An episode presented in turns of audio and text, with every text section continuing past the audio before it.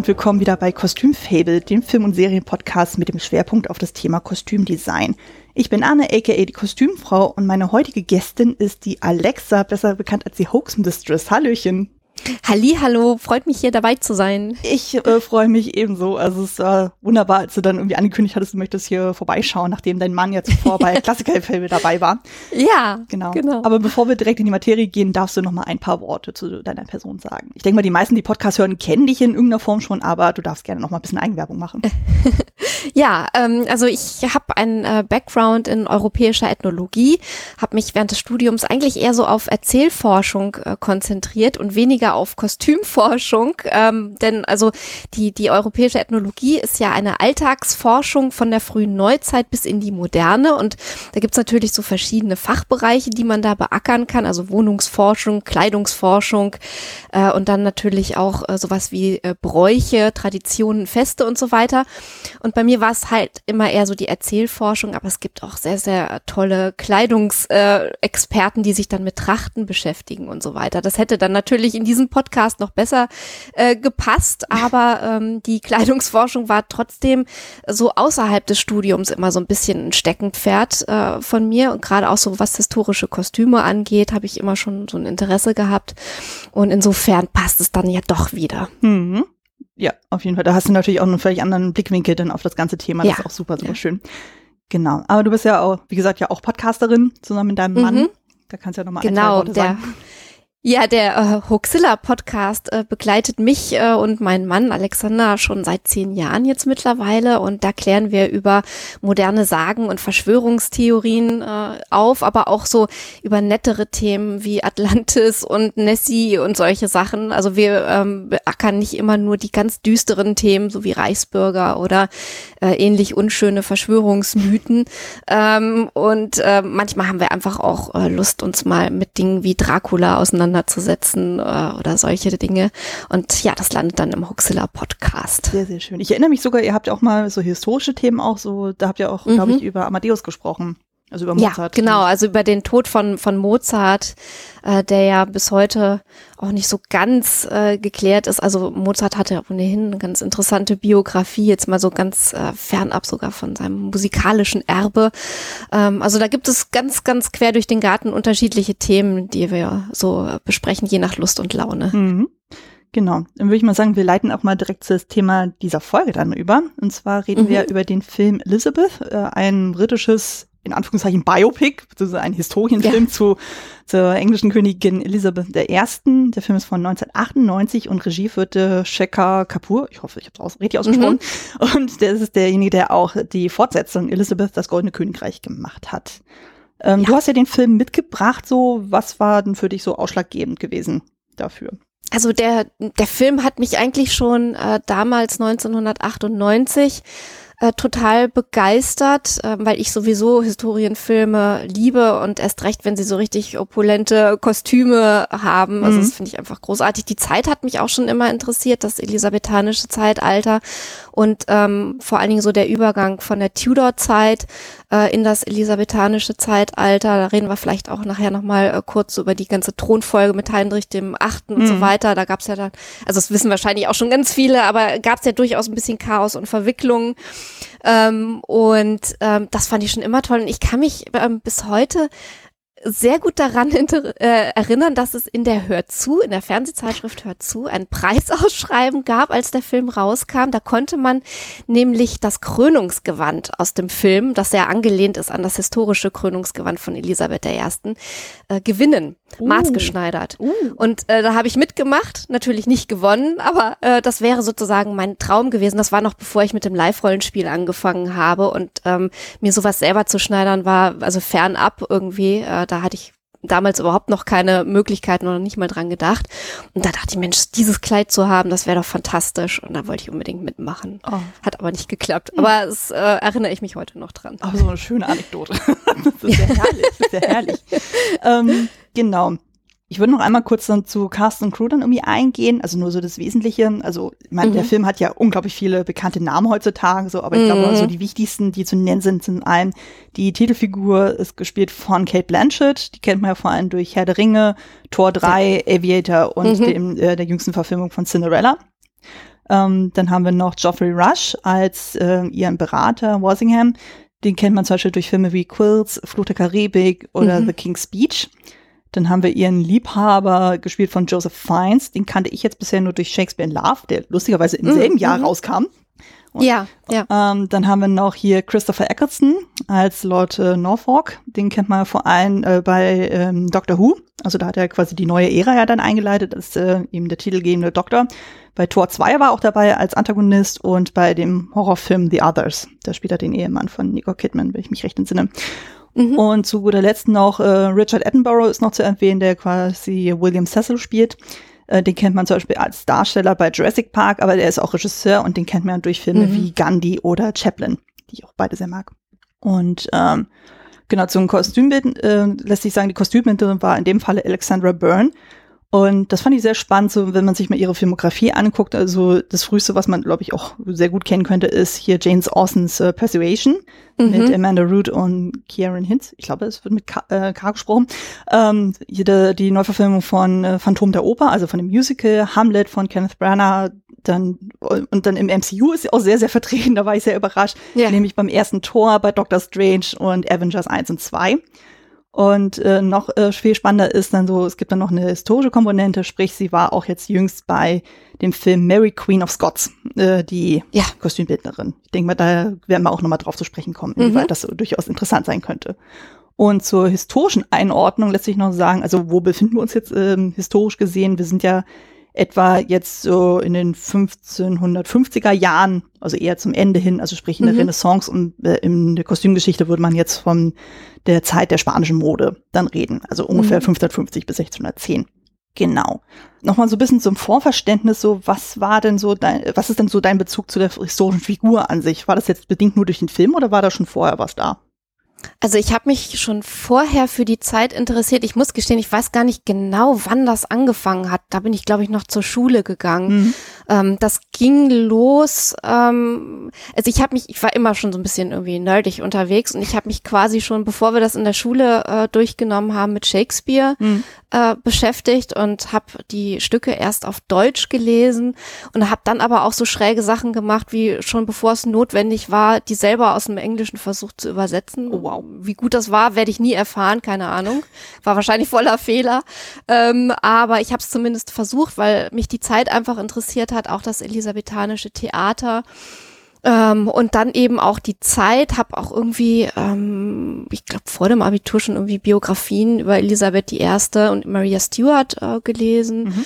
Also ich weiß nicht, ich war irgendwie so ein Geschichtsnerd und fand das irgendwie immer ganz, ganz toll. Und ich habe ja auch, bevor ich europäische Ethnologie äh, studiert habe, mit Geschichte mal angefangen ähm, und ähm, neuere Geschichte aber angefangen, also äh, auch in der frühen Neuzeit dann eher, ähm, was äh, so die Ära angeht, ähm, aber da dann eben schon äh, mich auch eben mit dieser Tudor-Zeit und der elisabethanischen Zeit äh, beschäftigt. Nur was ich am Geschichtsstudium ähm, schwierig fand, war, dass du halt weniger die Alltagskultur im Blick hast. Und das mhm. hast du bei der Volkskunde, bei der europäischen Ethnologie natürlich mehr. Und deswegen bin ich dann von meinem Fach her umgeschwenkt irgendwann. Mhm. Verstehe, verstehe. Also ich muss auch zugeben, ich meine, ich bin ja 86er Jahrgang und ähm, als der Film dann irgendwie rauskam, da war ich ja auch erst so, rechne, rechne, irgendwie so 11, 12, Pi mal Daumen. Das heißt, ich hatte das, Oha, äh, ja, okay. hatte die Figur ja. dann nicht so richtig auf dem Schirm und ich kann mich auch nicht dran erinnern, dass ich von dem Film was großartig mitbekommen habe. Und ich hatte zwar auch Englischleistungskurse und wir haben auch Shakespeare-Stücke besprochen, aber ich kann mhm. mich nicht dran erinnern, dass wir großartig über das elisabethanische Zeitalter gesprochen hätten oder mhm. über Mary Stuart, dann kam eigentlich nie so wirklich vor. Ich weiß halt nur, der Film Shakespeare in Love kam dann irgendwann auf, so, und da habe ich, glaube ich, das mhm. erste Mal bewusst dann so diese Figur wahrgenommen, die ja in dem Falle gespielt wurde von Judy Dench großartige Frau. Ja, großartig, ja, wirklich. Ja, mhm. also dieses geschafft äh, für einen Auftritt, der nicht mal zehn Minuten dauert, dann um den Oscar einzuheimsen, ist schon großartig. ja, die Frau ist aber auch wirklich einmalig. Auf jeden Fall. Geniale Schauspielerin. Ja, die ist auf jeden Fall super. Und ja. ähm, ich meine auch dann im Studium hatten wir, also jetzt im Kostümbildstudium hatten wir auch nochmal so ein bisschen angerissen, weil dann einmal so ein Semesterthema Rom und Julia dann war, da haben wir auch den Film nochmal besprochen und eine Studienkollegin von mir hatte dann, hatte ich dir auch Bilder geschickt, dann ähm, mhm, zu ja. ähm, Elizabeth dann ein Kostüm genäht. Wir hatten nämlich dann im fünften bis siebten Semester ein Fach, das nennt sich historischer Schnitt. Und da durfte sich jeder mhm. dann eine Figur aussuchen nach Belieben und dann musste es dementsprechend dann ähm, ein Kostüm nähen. So, ich hatte mir halt Sissy ausgesucht mhm. und äh, sie hatte sich dann Elizabeth dann ausgesucht und sie wollte mich eigentlich als Modell haben. Und so, weil sie meinte, oh, das vom Aha. Gesicht her passt das super, aber ja, wie das so ist, so Konfektionsgröße passte da in dem Moment nicht mehr. Aber gut. Sagen wir so, meine Figur ist dann eher zu barock gewesen, als es dann okay. dafür dann gepasst hätte. Also ja. Ja, das ist bei mir auch immer so bei diesen ganzen Live-Rollenspielkostümen. No. So. Aber das ist ja, wenn man sie dann selber schneidern kann, dann kann man ja auch versuchen, irgendwie, ja, sagen wir mal so, den Schnitt der eigenen Figur anzupassen. Ne? Ja, zumal, weit wie es dann geht. Also spätestens beim Thema Korsett wird das ja ein bisschen spezieller. Dann so, da ja. kann ich ja schon mal so vorweggreifen. So, wir hatten ja auch ein Studienfach, äh, da ging es ja auch um Korsettschnitt. Und mhm. ähm, äh, plaudere ich mal ein bisschen aus dem Nähkästchen, das war ein bisschen absurd dann so, weil es ging dann darum so, okay, jede äh, Kommilitonin sollte dann für sich selber ein historisches Korsett nähen, auf seinen Körper mhm. angepasst. Äh, und das Ding war halt so, wir wurden dann alle fotografiert, so, so Schattenbildmäßig, also von vorne und einmal von der Seite. Und anhand dessen, an der Silhouette, wurde dann geguckt, so, okay, welche Epoche passt zu wen. Und alle, so. die dann wirklich ah, super, super dünn waren, also die quasi keine Oberweite haben, die wurden in die spanische mhm. Mode eingeteilt die waren natürlich super mhm. deprimiert alle, so von wegen so, okay, wir haben schon wenig Oberweite und dann wird das auch noch weggedrückt. Ja. das war ziemlich ja. frustrierend für die. Und alle, die natürlich deutlich mehr Oberweite hatten, sozusagen, die wurden deutlich mehr ins 19. Jahrhundert dann irgendwie dann gepackt ja. und so. Und ja, das war auch mega, mega schräg. Aber, aber dann äh, die, die Krinolinenzeit, ne? Nicht die Tornürenzeit. Ja, ja, genau. Also so in die Richtung dann. Also das war ja. äh, dann schon sehr, sehr faszinierend so, weil ähm, genau, da kann ich auch nochmal drauf eingehen, sozusagen, das ist ja auch ähm, bei der spanischen Mode dann so, du hast ja dann irgendwie ein Konzept dann gehabt, so, und eigentlich ging es ja darum, so sämtliche normale individuelle Körperformen so weit zu negieren, wie es mhm. geht. Und ja. man sagt ja beim Korsett im Schnitt dann so, du hast einen Teilenumfang und ungefähr ein Zehntel kannst du wegschnüren. Im mhm. Idealfall. Je mehr äh, du wegschnüren kannst, desto mehr quasi normale Körperfett hast du da einfach in dem Teilenbereich. So, also das, mhm. wie, äh, da passt sich der äh, Körper einfach mehr an. Aber wenn du halt sehr, sehr drahtig mhm. bist, dann ist es ja klar, dann passiert da einfach nichts. Dann hört es irgendwann dann tatsächlich auf. ja. Und das war dann dementsprechend dann auch für manche dann sehr frustrierend, weil sie dann nicht so eine schöne X-Silhouette dann kriegen konnten. Aber ja, das geht nun mal nicht mit jedem Körper.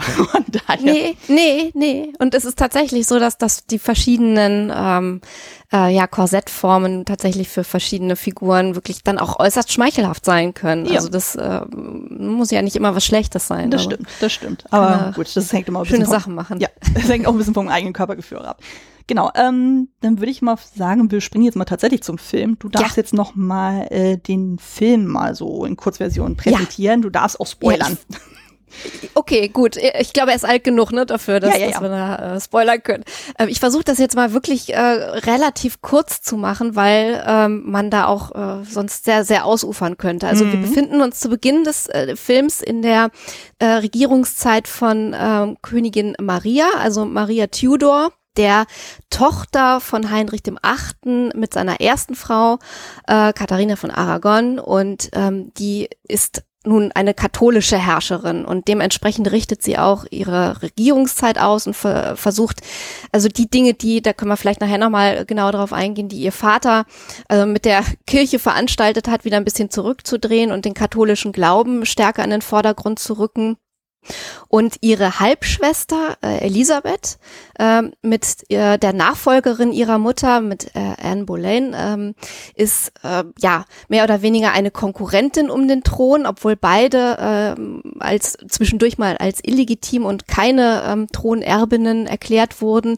Ähm, und Maria hat jetzt die ganze Zeit Angst, dass Elisabeth ihr auf den Thron folgt. Elisabeth äh, ist eine Protestantin eher. Äh, und ähm, das hätte jetzt natürlich auch nochmal Auswirkungen auf den Thron gehabt. Äh, kurzum, ähm, Maria äh, Tudor glaubt auch, dass sie schwanger ist. Damit wäre ihre Nachfolge ähm, sowieso dann geregelt. Also sie ist mit dem ähm, spanischen ähm, Philipp äh, verheiratet und hat da also die Hoffnung, dass sie noch irgendwie einen Thronfolger gebiert. Diese Hoffnung zerschlägt sich aber, als sich das Kind äh, als äh, Tumor, also sehr, sehr gruselig, als Tumor herausstellt ähm, und äh, aus dieser ganzen äh, Thronfolge dann nichts wird. Ähm, wenig später lässt sie auch Elisabeth äh, verhaften und äh, in den Tower sperren, einfach auch als Angst, äh, aus Angst, dass sie eben den Thron äh, sich an, an sich reißen könnte. Und ähm, schließlich stirbt Maria ohne einen Thronfolger und das ist der Augenblick, wo tatsächlich Elisabeth ihr auf den Thron folgt. Es gibt einfach keinen anderen, der ähm, ihr hätte nachfolgen können und somit fällt der Thron an die Tochter von Anne Boleyn. Ähm, Elisabeth erbt ein, ein Königreich, äh, was äh, in einem sehr, sehr schlechten Zustand ist, bedroht von allen Seiten äh, sozusagen ähm, und äh, muss also erstmal in den ersten Jahren auf diese äh, Zeit konzentriert sich der Film äh, im Prinzip für Ordnung sorgen und vor allen Dingen ihre eigene Herrschaft konsolidieren, äh, die von verschiedenen Seiten eben bedroht ist. Sie muss sich mit ihrem eigenen äh, Rat, mit ihrem Privy Council auseinandersetzen, muss ähm, die Frage klären, ob sie heiraten wird oder nicht äh, und wenn ja, wen ähm, und äh, muss sich vor allen Dingen gegen ihre größten Konkurrenten durchsetzen und die größten Bedrohungen und das sind nämlich zum einen die Franzosen, gegen die sie auch ähm, in den ersten Jahren Krieg führt äh, und dann auch eine Schlappe einstecken muss ähm, auf dem Schlachtfeld. Und ähm, es ist die Auseinandersetzung ähm, religiöser Natur, äh, die Auseinandersetzung mit der katholischen Kirche, weil sie nämlich dann wiederum natürlich versucht, ähm, die katholische oder die katholischen Bestrebungen von Maria wieder zurückzudrehen. Das mhm. sind so die Dinge, mit denen sie zu kämpfen hat. Ähm, sie schafft es dann ähm, auch gegen den Widerstand äh, sozusagen ihrer eigenen ähm, Kardinäle oder beziehungsweise Kirchenoberhäupter die Uniformitätsakte durchzusetzen. Das heißt also, sie ähm, wird dann sozusagen die anglikanische Kirche, die ihr Vater ähm, ja schon quasi ins Leben gerufen hat und die zwischendurch sozusagen auf Eis gelegen hat, wieder zu konsolidieren. Äh, das ist also eine Errungenschaft äh, ihrer Regierung. Äh, das ruft natürlich dann den Ärger der äh, Katholiken äh, hervor und auch den Ärger des Papstes, äh, der daraufhin sozusagen die Erlaubnis gibt, die, die Königin von England jagen und umbringen zu dürfen, wenn man es jetzt mal überspitzt formulieren möchte. Das ist so die eine Seite. Ähm, dann ähm, versucht sie den Konflikt äh, mit Frankreich einmal auf dem Schlachtfeld zu lösen, einmal durch äh, Bestrebungen von Walsingham, ihrem Berater, äh, und dann aber auch ähm, in der Überlegung, wen sie denn nun heiraten könnte, äh, indem sie sich den Herzog von Anjou als möglichen Kandidaten äh, sogar an den Hof holt. Äh, aber auch diese, äh, dieses Vorhaben zerschlägt sich und das ist im Film dann ähm, ganz plastisch dargestellt, indem sie nämlich äh, diesen sehr quirligen und etwas albernen Herzog von Anjou am Hof zwar ähm, ja für eine gewisse Zeit als Besucher duldet und da durchaus auch so ein bisschen hin und her überlegt, ob sie ihn nun heiraten soll oder nicht, aber dann endgültig äh, an einem äh, äh, besagten Abend in Damenkleidung erwischt äh, beim wilden Feiern äh, und in diesem Augenblick also zu der Überzeugung kommt, dass er kein tatsächlicher ähm, Kandidat ist, den sie heiraten könnte. Ähm, was parallel dazu noch die ganze Zeit äh, sich durch den Film zieht, ist ihre Beziehung zu Robert Dudley, die ähm, schon vor ihrer Thronbesteigung begonnen hat und ähm, von ihrem Berater Cecil erfährt sie an einem Punkt im Film, dass äh, Robert Dudley bereits verheiratet ist, obwohl sie mit ihm eine Beziehung hat. Und das ist dann der Anlass ähm, für sie, mit ihm zu brechen. Zudem wird ihm äh, zur Last gelegt, sich an der äh, ja, papistischen Verschwörung gegen sie beteiligt zu haben. Ähm, und während sie aber alle anderen, die an dieser Verschwörung beteiligt sind, aus dem Weg räumt, also tatsächlich festsetzen und umbringen lässt oder hinrichten lässt, äh, entschließt sie sich dazu, Robert Dudley zu verschonen als ständige Erinnerung daran, wie nah sie der Gefahr gekommen ist. Mhm und äh, dass sie sozusagen die Schlange an ihrem Busen genährt hat, wenn man es jetzt mal bildlich ausdrücken äh, möchte. Und ähm, Robert Dudley wird dann zwar verbannt, aber am Leben gelassen. Und ähm, am Ende des Films haben wir sozusagen eine äh, Königin, die die Verwandlung durchgemacht hat von einer jungen, äh, gewissen Ansichten gefestigten Frau äh, zu einer Königin, die sich dazu entschlossen hat, äh, sozusagen ihr Königreich zu heiraten und keinen Mann zu heiraten, also niemals einem Mann zu gehören, sondern ihre ganze Energie auf die Regierungsgeschäfte zu richten. Und äh, am Ende äh, haben wir dann schon äh, als Abschluss dieser Entwicklung so das Bild von Elisabeth I., was sich ja auch in unserem Bewusstsein äh, so festgesetzt hat, von der unnahbaren und strahlenden Königin, die ähm, das Königreich in ein goldenes Zeitalter führt, aus dieser wirklich dunklen Zeit äh, von Maria Tudor heraus äh, in ein Zeitalter des Wohlstands und der kulturellen und wirtschaftlichen und aber auch, ähm, sagen wir mal, so religiösen Blüte ähm, mit äh, ihren Ansichten. Also sie, sie stellt sozusagen die, das Wohlbehalten oder das, das Wohlbehagen ihrer Untertanen über alles und äh, wird dann eben Elisabeth Regina und äh, das strahlende, die strahlende Person, die wir aus der Geschichtsschreibung kennen. Mhm. Genau, das ist ja dann dieses sehr ikonische Bild dann mit dieser weißen Ja. Schminke und mit der roten Perücke Genau. und so. Und äh, Genau. ja, genau. Das äh, ist auf jeden Fall das Wichtigste, was man über den Film auf jeden Fall vorab Mhm. sagen kann. Und so, es ist echt, echt viel. Und Ja. ähm, genau, da will ich auch mal so deine Meinung dazu hören, so was ja dann sehr auffällt, wenn man sich dann ein bisschen mehr mit der Materie auseinandersetzt, also sprich mit der Originalgeschichte, dann merkt man ja schon, dass dieser Film ja so ein bisschen Cocktail gespielt hat. Also von wegen, okay, wir nehmen Ja. jetzt mal das, das, das und jenes, das ist Ja. spannend und wir schütteln mal alles durch und gucken mal, was es irgendwie zusammenpasst. Genau, und vor allen Dingen ist das alles wahnsinnig komprimiert und ähm, der Regisseur hat ja auch ähm, gesagt, dass ähm, sozusagen die, die originalen geschichtlich belegten Abläufe darzustellen viel zu komplex gewesen wäre und äh, nicht in einen Zwei-Stunden-Film gepasst hätte. Insofern ähm, hat man tatsächlich alles so wirklich auf so eine Zeitspanne äh, verdichtet, die dann äh, in die ersten Regierungsjahre äh, gestopft ist, ähm, wobei viele Ereignisse, die da angesprochen werden, sich erst äh, bis zu 14 Jahre nach Thronbesteigung abgespielt haben. Also man hat da wirklich eben die Handlung einfach sehr verdichtet, hat auch so ein bisschen äh, mit den ähm, Personen herumgemixt. Also die äh, Marie von Gies zum Beispiel, die ähm, in Schottland sitzt und sozusagen die, die Widersacherin von Elisabeth ist, äh, die Mutter von Maria Stuart übrigens, ähm, ist dann äh, im Film auch die, wie war das, die Tante von vom Herzog von Anjou, ähm, was aber so auch nicht stimmt. Ähm, äh, William Cecil ist ein alter Mann, den sie dann auch äh, tatsächlich äh, im Film in, in den Ruhestand schickt, nachdem er ihr also einen unmöglichen Heiratskandidaten nach dem anderen angedreht hat oder andrehen wollte.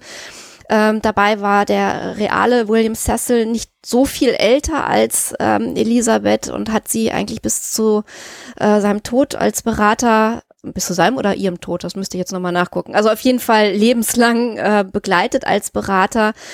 Ähm, auch was, was Robert Dudley angeht, hat man sich so ein paar ähm, Freiheiten erlaubt. Also dieser, dieses ähm, Zerwürfnis über der Heirat, das passt eigentlich eher zur zweiten Ehe von Robert Dudley, die er dann tatsächlich heimlich ähm, äh, geschlossen hat. Seine erste Frau war Elisabeth bekannt äh, und sie hat sich mit ihm äh, trotzdem in der Öffentlichkeit gezeigt. Das war natürlich jetzt auch nicht so unbedingt ähm, toll für das Image Hm. der Königin, aber sie hat es halt trotzdem gemacht, weil sie ihn wirklich sehr geliebt hat. Ähm, und diese erste Frau von, von Dudley ist bei einem Treppensturz äh, ums Leben gekommen, was auch so ein bisschen umstritten war. Es war wohl kein Mord, das hat man äh, dann irgendwie nicht belegen können. Hm. Aber so ganz koscher war das irgendwie auch nicht, das Ganze. Und ähm, er kam eigentlich nie wirklich als Heiratskandidat für sie in Frage. Ja, vor allem nach der Aktion erst recht nicht.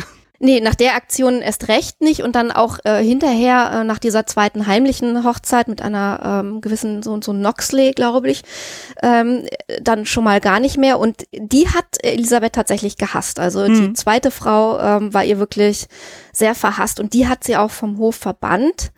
Ähm, Robert Dudley selber allerdings nicht so wirklich. Ähm, den hat sie viel zu sehr gemocht. Also den wollte sie dann schon eher um sich haben, aber sie war halt stinkesauer über diese Hochzeit. Hm. Aber spannend ist ja auch dann so, das ist mir dann nochmal aufgefallen ähm, bei dem Mary Queen of Scott Film, dass ja Robert Dudley ja auch zeitweise als Kandidat für Mary Stuart äh, dann in Ja. Betracht gezogen wurde, von wegen, Ja, ja, ne, das dass man zumindest so einen. Engländer da in Schottland hat, so dass Ja. man da eine Verbindung hat. Ja, das ist sowieso alles äh, sehr, sehr tragisch. Also sie hat Robert Dudley dann als ersten Kandidaten äh, sozusagen angeboten. Ähm, Maria Stewart hat gesagt, nee, der steht eigentlich unter mir, denn das äh, passt irgendwie nicht. Hm. Und dann hinterher ist es ja der, ist der auch Robert mit Vornamen? Irgendwie Darnley auf jeden Fall äh, geworden, den äh, Maria Stewart geheiratet hat. Hm. Darnley äh, ist auch sozusagen von Elisabeth da hingeschickt worden, mehr oder weniger. Und der hat also kein gutes Ende genommen. Das war wohl auch irgendwie ja ein Trunkenbold und irgendwie äh, auch äh, etwas umstritten.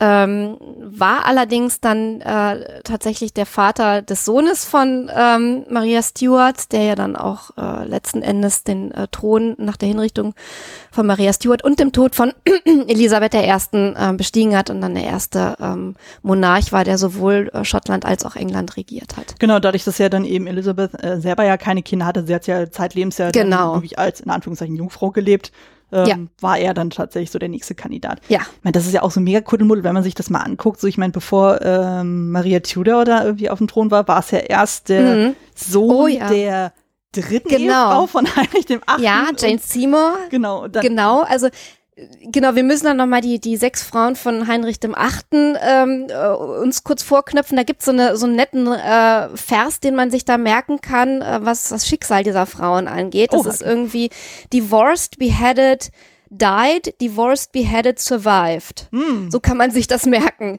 Ähm, also Katharina von Aragon äh, hat, von der hat er sich scheiden lassen. Darüber ist ja auch das Zerwürfnis mit dem Papst ähm, äh, geschehen. Ähm, denn der Papst äh, sozusagen äh, hat sich gegen diese Scheidung äh, ausgesprochen, also die ist nicht zustande gekommen und hat sich halt der erzkatholische Heinrich VIII. von der katholischen Kirche in Rom losgesagt obwohl er inhaltlich eigentlich schon äh, weiterhin ähm, so von der Praxis her katholisch war, aber ähm, es musste dann halt äh, diese Trennung stattfinden.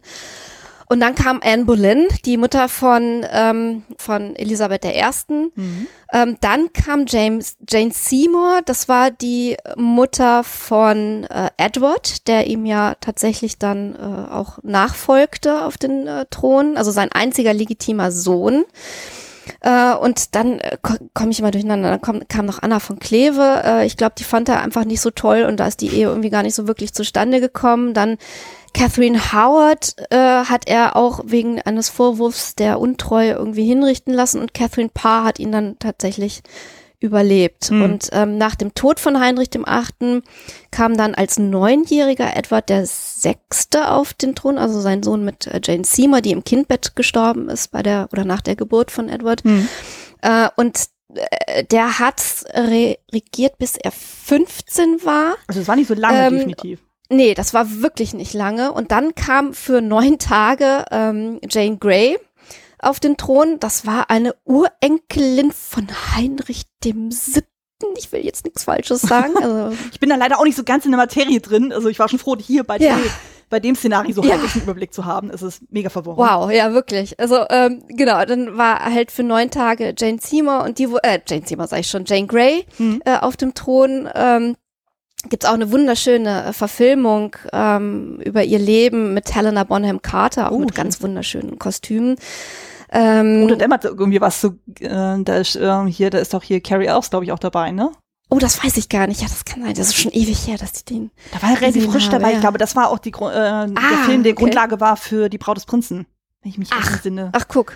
Ja, also du, der Regisseur von, also Rob Reiner, der Braut des Prinzen gemacht hat, der hat ja. ihn halt in dem Film, glaube ich, gesehen. Und das war dann halt ausschlaggebend, dass er dann ihn für Braut des Prinzen haben wollte. Und ja. Cool. Ich meine, so war die Connection. Ja, siehst du? Ja.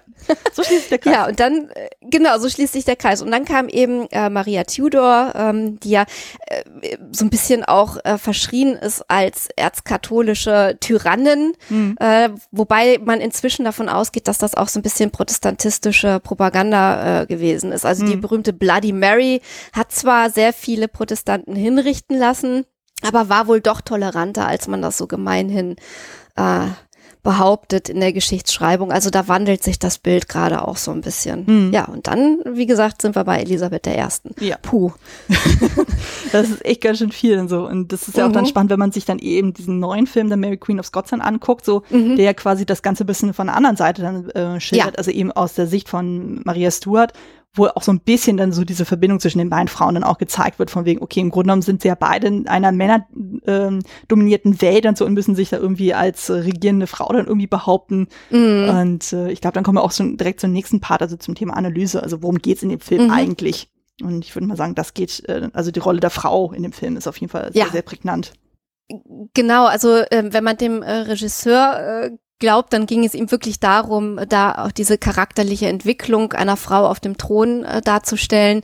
Und äh, es war ja tatsächlich auch so, ähm, dass ähm, im Grunde genommen Elisabeth die, die erste äh, wirklich vollständig souveräne, lange, lange, lange Herrscherin äh, in der Geschichte äh, des äh, englischen Throns ist, die ähm, ihr Land wirklich formen und beeinflussen konnte. Also ähm, Maria Tudor hat so lange dann ja auch nicht äh, regiert, äh, Jane Grey schon mal überhaupt nicht und ähm, äh, Maria Tudor hatte auch äh, ja kein Vorbild, nach dem sie sich hätte richten können. Mhm. Also da gab es dann die Frauen im Schatten eher äh, und die Herren dann auf dem Thron und ähm, als Frau wirklich ein, ein Land zu führen, ähm, das ist eine ganz interessante ähm, Entwicklung, die er da auch im Film, ähm, finde ich, ganz gut darstellt. So dieser Widerstreit, kann ich Frau sein und gleichzeitig Monarchin oder muss ich eben eins äh, von beiden an den Nagel hängen mhm. und äh, Elisabeth entscheidet sich ja dann äh, dafür wirklich aktiv, ja, mehr oder weniger das Frau sein, jedenfalls das Öffentliche äh, an den Nagel zu hängen und ganz als, als Mann zu regieren und ähm, auch so als die ewige Jungfrau und ähm, äh, die äh, im, im Prinzip ganz auf sich alleine gestellt äh, da auf ihr Land einwirkt. Und das ist eigentlich eine ganz ähm, spannende und auch gar nicht so unmoderne Frage, wenn man jetzt ähm, sich anschaut, wie schwierig das zum Teil immer noch ist, ähm, Kinder und Beruf unter einen Hut zu bekommen. Mhm. Ähm, dann sind das natürlich Fragen, die da behandelt werden, die ähm, auch für uns heute noch interessant sind. Ja, vor allem auch, wenn man so sich das heutzutage anguckt, das ist ja auch teilweise so, dass dann Frauen, die dann in der Politik zum Beispiel aktiv sind, die mhm. werden dann, äh, entweder die müssen selber wirklich wie so ein Mann agieren, sind so ernst mhm. genommen werden, oder wenn sie dann mal sagen, okay, kon ich konzentriere mich quasi auf mich als Frau sozusagen, dann wird das wirklich nur auf so frauliche Aspekte wie Äußerlichkeiten ja. reduziert. Genau, also, genau, so schmückendes Beiwerk. Ja, ja, so in der Richtung. Darf sie ab und zu auch mal was sagen. Ja, also ja. da mhm. äh, denk, merkt man auch schon so, also ich meine, der Film ist von 98 und äh, mhm. die Themen sind nach wie vor immer noch da. Ja, in, in ja Form. auf jeden Fall. Das ist eigentlich ein bisschen traurig, dann so, so drüber nachdenkt, dass man sich irgendwie davon ja. nicht großartig emanzipiert hat. Ja, aber ich fürchte aber, das wird auch noch eine Weile aktuell bleiben, das Thema. Mhm. Also, ja, aber da macht man nicht drüber nachdenken. Fortschritte gemacht wurden. Ja, genau. ja. Wenn man sich die ganzen Politiker heutzutage da anguckt, mein Mann, Mann. Gott, da kriegt man schlechte ja. Laune von. Aber gut. Da ist noch viel zu tun. Ja, definitiv. Ja, aber es ist sowieso spannend. Also wenn man sich da mal anguckt, so auch wie ähm, der Film das dann auch darstellt und so irgendwie quasi dann eben Kate Blanchett als junge Elizabeth dann irgendwie da quasi so in diese Welt da reingeworfen wird, von wegen so, mhm. ja, okay, du bist jetzt Königin, aber du sitzt quasi von einem Scherbenhaufen, so sieh mal zu, mhm. dass du heiratest, einen Erben kriegst und dann die Macht sicherst. Äh, ja. Da denkt man sich auch so, ja super. Und dann hast du ja dann die ganzen anderen Leute, die um sie herum wuselten. Äh, ein Freund hier, der Herzog von Norfolk, der ja auch. Äh, ja, ach ja, oh, Mensch, ja, natürlich. Den habe ich äh, vorhin in der Zusammenfassung ganz unterschlagen. Der ähm, war in, also der historische äh, Norfolk war äh, eigentlich Protestant. Im Film ist er so ein, so ein erzkatholischer Widersacher von äh, Elisabeth und intrigiert also die ganze Zeit gegen sie und versucht ihr den Thron, Thron abspenstig zu machen. Also auch mit dem muss sie sich natürlich auseinandersetzen und der endet auf dem Schafott. Ja sehr großartig dargestellt von Christopher Atkinson. Ich, war, ja. ich hatte ja. gar nicht mehr auf dem Schirm gehabt, sozusagen, dass er auch in dem Film dabei war, aber als ich dann wieder gesehen mhm. habe, dachte ich so, stimmt, der ist ja auch dabei. so. Ja, es ist so abgefahren. Also ich auch irgendwie, Daniel Craig hatte ich ganz vergessen, ihn stimmt. hatte ich vergessen. Ja. Also irgendwie. Ja, Vincent Cassel als Anjou ist ja auch super. Ja. ja. Das war ja. eigentlich auch so geil. Ähm, es hatten sich ja manche beschwert so von wegen so, um Gottes Willen, so, warum hat er sich diese Rolle da irgendwie angelacht? Und da habe ich irgendwo ja. gelesen, also als Trivia von wegen, er wollte bewusst da bei dem Film mitmachen, einfach um Frauenkleider mal zu tragen. Das wollte er Ach so. Und dann auch noch so schöne, ja. Ja, ja, ich meine, das stand ihm echt gut. Also das hätte er durchaus so ja. tragen können. ja, es, genau. Da haben sie sich auch ein bisschen äh, Freiheiten erlaubt. Also es ja. ist äh, nicht äh, belegt, dass der ähm, tatsächliche Anjou äh, Frauenkleider getragen hat. Ähm, aber auf der anderen Seite ähm, also auch wenn man sich das elisabethanische äh, Theater anguckt, wo ja auch äh, die Frauenrollen von Männern gespielt mhm. wurden, äh, also dieses sich verkleiden, auch diese diese Art Feste zu feiern und dann ähm, auch ja, äh, so, so Vorläufer von Theaterdarstellungen am Hof, das sieht man ja im Film auch teilweise. Mhm. Ähm, da haben sie sich schon so ein bisschen natürlich auf historische äh, Situationen ähm, gestützt und auch ähm, in, in den äh, Serie oder in der Serie, die sich ja auch so ein bisschen an den Film anschließt, in The Tudors. Äh, da gibt's äh, irgendwie so diese Kennenlernszene von Heinrich dem Achten und Anne Boleyn, auch im Rahmen eines Mysterienspiels. Und solche Mysterienspiele, äh, auch wo tatsächlich Hofangehörige sich verkleidet haben und so, also sowas hat es tatsächlich gegeben. Hm. Verstehe. Also an die Serie erinnere ich mich sogar noch dunkel. Also als die dann irgendwie mhm. damals bei, ich glaube, ProSieben war das, wo die hat dann ausgeschrieben. Ich kann ja. mich zumindest bis zu den Teil erinnern, wo Anne Boleyn dann geköpft wurde. Ja. Da war ich sehr ja, überrascht und so, weil schön Anne, dargestellt. Genau, wo ähm, mhm. da war ich auch sehr überrascht, weil Anne Boleyn in der Serie dann dargestellt wird von Natalie äh, Dormer. Ja, die Dormer. Die, genau, mhm. die wiederum ja dann bei Game of Thrones äh, Marjorie ja. spielt. Auch großartig. Genau, ja. Da halt mit etwas helleren Haaren, aber im Prinzip ist es die gleiche Figur. Genau. Total super dann. Also das ist auch interessant bei dem Film selber auch so, es wird ihm ja sehr häufig auch vorgeworfen, so ja, also ebenso diese, dass er sich sehr viele historische Freiheiten angenommen hat. Mm. So, und auch so mm. ähm, geht ja auch schon ein bisschen in das Thema Kostüme dann rein, zu zeigen, dass er sich mm. äh, ja sehr, sehr, sehr, sehr frei bewegt hat, so wo man sich auch denkt, so, ja, ja ist dann die Frage so, wenn man sich mit der Materie jetzt nicht so auskennt, inwieweit einem das sau sauer aufstößt mm. oder nicht. Ja, also äh, als Geschichtsstunde sollte man den Film äh, sicherlich nicht betrachten und äh, auch was die was die Kostüme angeht, ich glaube, er hat sogar eher davon abgeraten, zu sehr Recherche zu betreiben. Äh, also auch was äh, Alexandra Byrne äh, in ihrer Vorarbeit äh, anging, hat er, äh, glaube ich, eher darauf hinwirken wollen, dass da eben doch die Freiheiten einen größeren Raum haben als die historischen Korrektheiten. Und ich weiß noch genau, ähm, wie enttäuscht ich war, als ich dann angefangen habe, mich erst nach dem Film wirklich nochmal so mit Tudor und elisabethanischer Mode auseinanderzusetzen. Mhm. Man, man kriegt ja am, am Ende des Films, ähm, sozusagen beim letzten Kostüm, schon so einen kleinen Vorgeschmack auf die Mode, die man dann auch auf den späteren Porträts von Elisabeth I. sieht. Also wirklich, wo du diese einfach geometrischen Formen hast mhm. und die Kleider so aussehen, als könntest du eigentlich keinen Meter gehen darin. Als mhm. wärst du da wirklich so, so ein Ding, was du wie so eine Puppe einfach irgendwo hinstellen kannst und dann bleibt das äh, Kleid stehen, obwohl du irgendwie die Füße hochnimmst. So ja. kommt einem ja so ein bisschen vor. Ähm, und das hat mich sehr enttäuscht, weil meine Vorstellung von elisabethanischer Mode dann doch immer eher so ein bisschen die ersten Kostüme im Film betraf. Mhm. Und die fand ich einfach so schön und das waren so meine Vorbilder, als ich dann selber angefangen habe, mir sowas machen zu wollen. Ja. Und ähm, ich hatte gar nicht so richtig Lust, da historisch akkurat äh, zu arbeiten, weil ich einfach irgendwie diese Kleider so schön fand. Ja, definitiv. Also das fand ich auch schon äh, spannend. Ich habe mir auch so ein paar Interviews mal angeguckt mit Alexandra Byrne. So, also sie ist jetzt auf den Film relativ wenig eingegangen. Also das, wenn man es heutzutage googelt, mhm. findet man immer eher zu der Fortsetzung dann was. Und ja, sie sagt dann ja. auch so, ja, ähm, sie ist dann auch zum Beispiel jemand sozusagen, also sie stürzt sich natürlich immer in die Recherche dann rein, weil sie sagt, du musst ja erstmal so das Metier kennen, in dem du dann arbeiten kannst mhm. und dann mhm. kannst du dich ja kreativ austoben. Und sie macht es ja zum Beispiel auch so, sie macht keine Figuren, also sie macht keine Zeichnungen, sondern mhm. sie macht es so, äh, sind, äh, macht erstmal die äh, grundlegende Recherche, dass sie halt die Historie kennt und dann guckt sie dann so, dass sie zu jedem Charakter ein Moodboard erstellt. Ich weiß nicht, ob der Begriff was mhm. sagt. Also ein, ein Stimmungsbild äh, oder eine Stimmungs, ja, ein genau so eine Collage. Zettel, äh, Notizen, ja genau. Mhm. Genau, also das war auch bei uns im Studium so relevant, so dass wir ein Stück hatten, sozusagen, du machst dann erstmal ein Moodboard, wo alle möglichen Bilder drauf klatschen so und, und daraus entwickelst du erst die Idee, weil du musst ja erstmal, ja. Äh, weil es ja klar, wenn du kreativ arbeitest, sozusagen von nichts kommt nichts. Und du musst ja quasi erstmal deinen Kopf füttern mit Bildern sozusagen, damit du daraus dann Ideen ziehen kannst. Und da hat sie ja dann mhm. auch solche dann ähm, von historischen Gemäldern bis hin zu Modebildern, zu allen möglichen anderen Sachen. Dann, äh, Sachen dann, sie hat, habe ich irgendwie gelesen, zu jedem Charakter sechs Collagen A, äh, in mhm. Größe von A2 dann irgendwie gemacht. Kann man sich ja ausrechnen, so wie viele Collagen sie da gemacht hat. Und äh, Wahnsinn, äh, dadurch ja. hat sie sich, ähm, hat sie dann die Ideen dann gezogen. Und sie hat ja auch gesagt, naja, das Ding ist ja auch sozusagen, die hatten ja auch relativ wenig Budget, was man sich gar nicht vorstellen kann, wenn man den Film anguckt. Ja. Und das Ding ja. ist aber dann so, ja, du musst ja zum einen gucken, du musst ja in diesem Budget irgendwie arbeiten und gleichzeitig musst du ja gucken, dass du eine mit der Handschrift vermittelst. Ja. Und ähm, es bringt ja auch nichts äh, zu sagen, okay, du machst jetzt eins zu eins die Mode aus der Zeit. Äh, dann mm. ist es einfach, dann könntest du einen Dokumentarfilm machen, theoretisch. Aber ja, darum geht's ja gar genau. nicht. Wie du sagst, es ging ja in dem Fall ja darum, so den Charakter zu erzählen.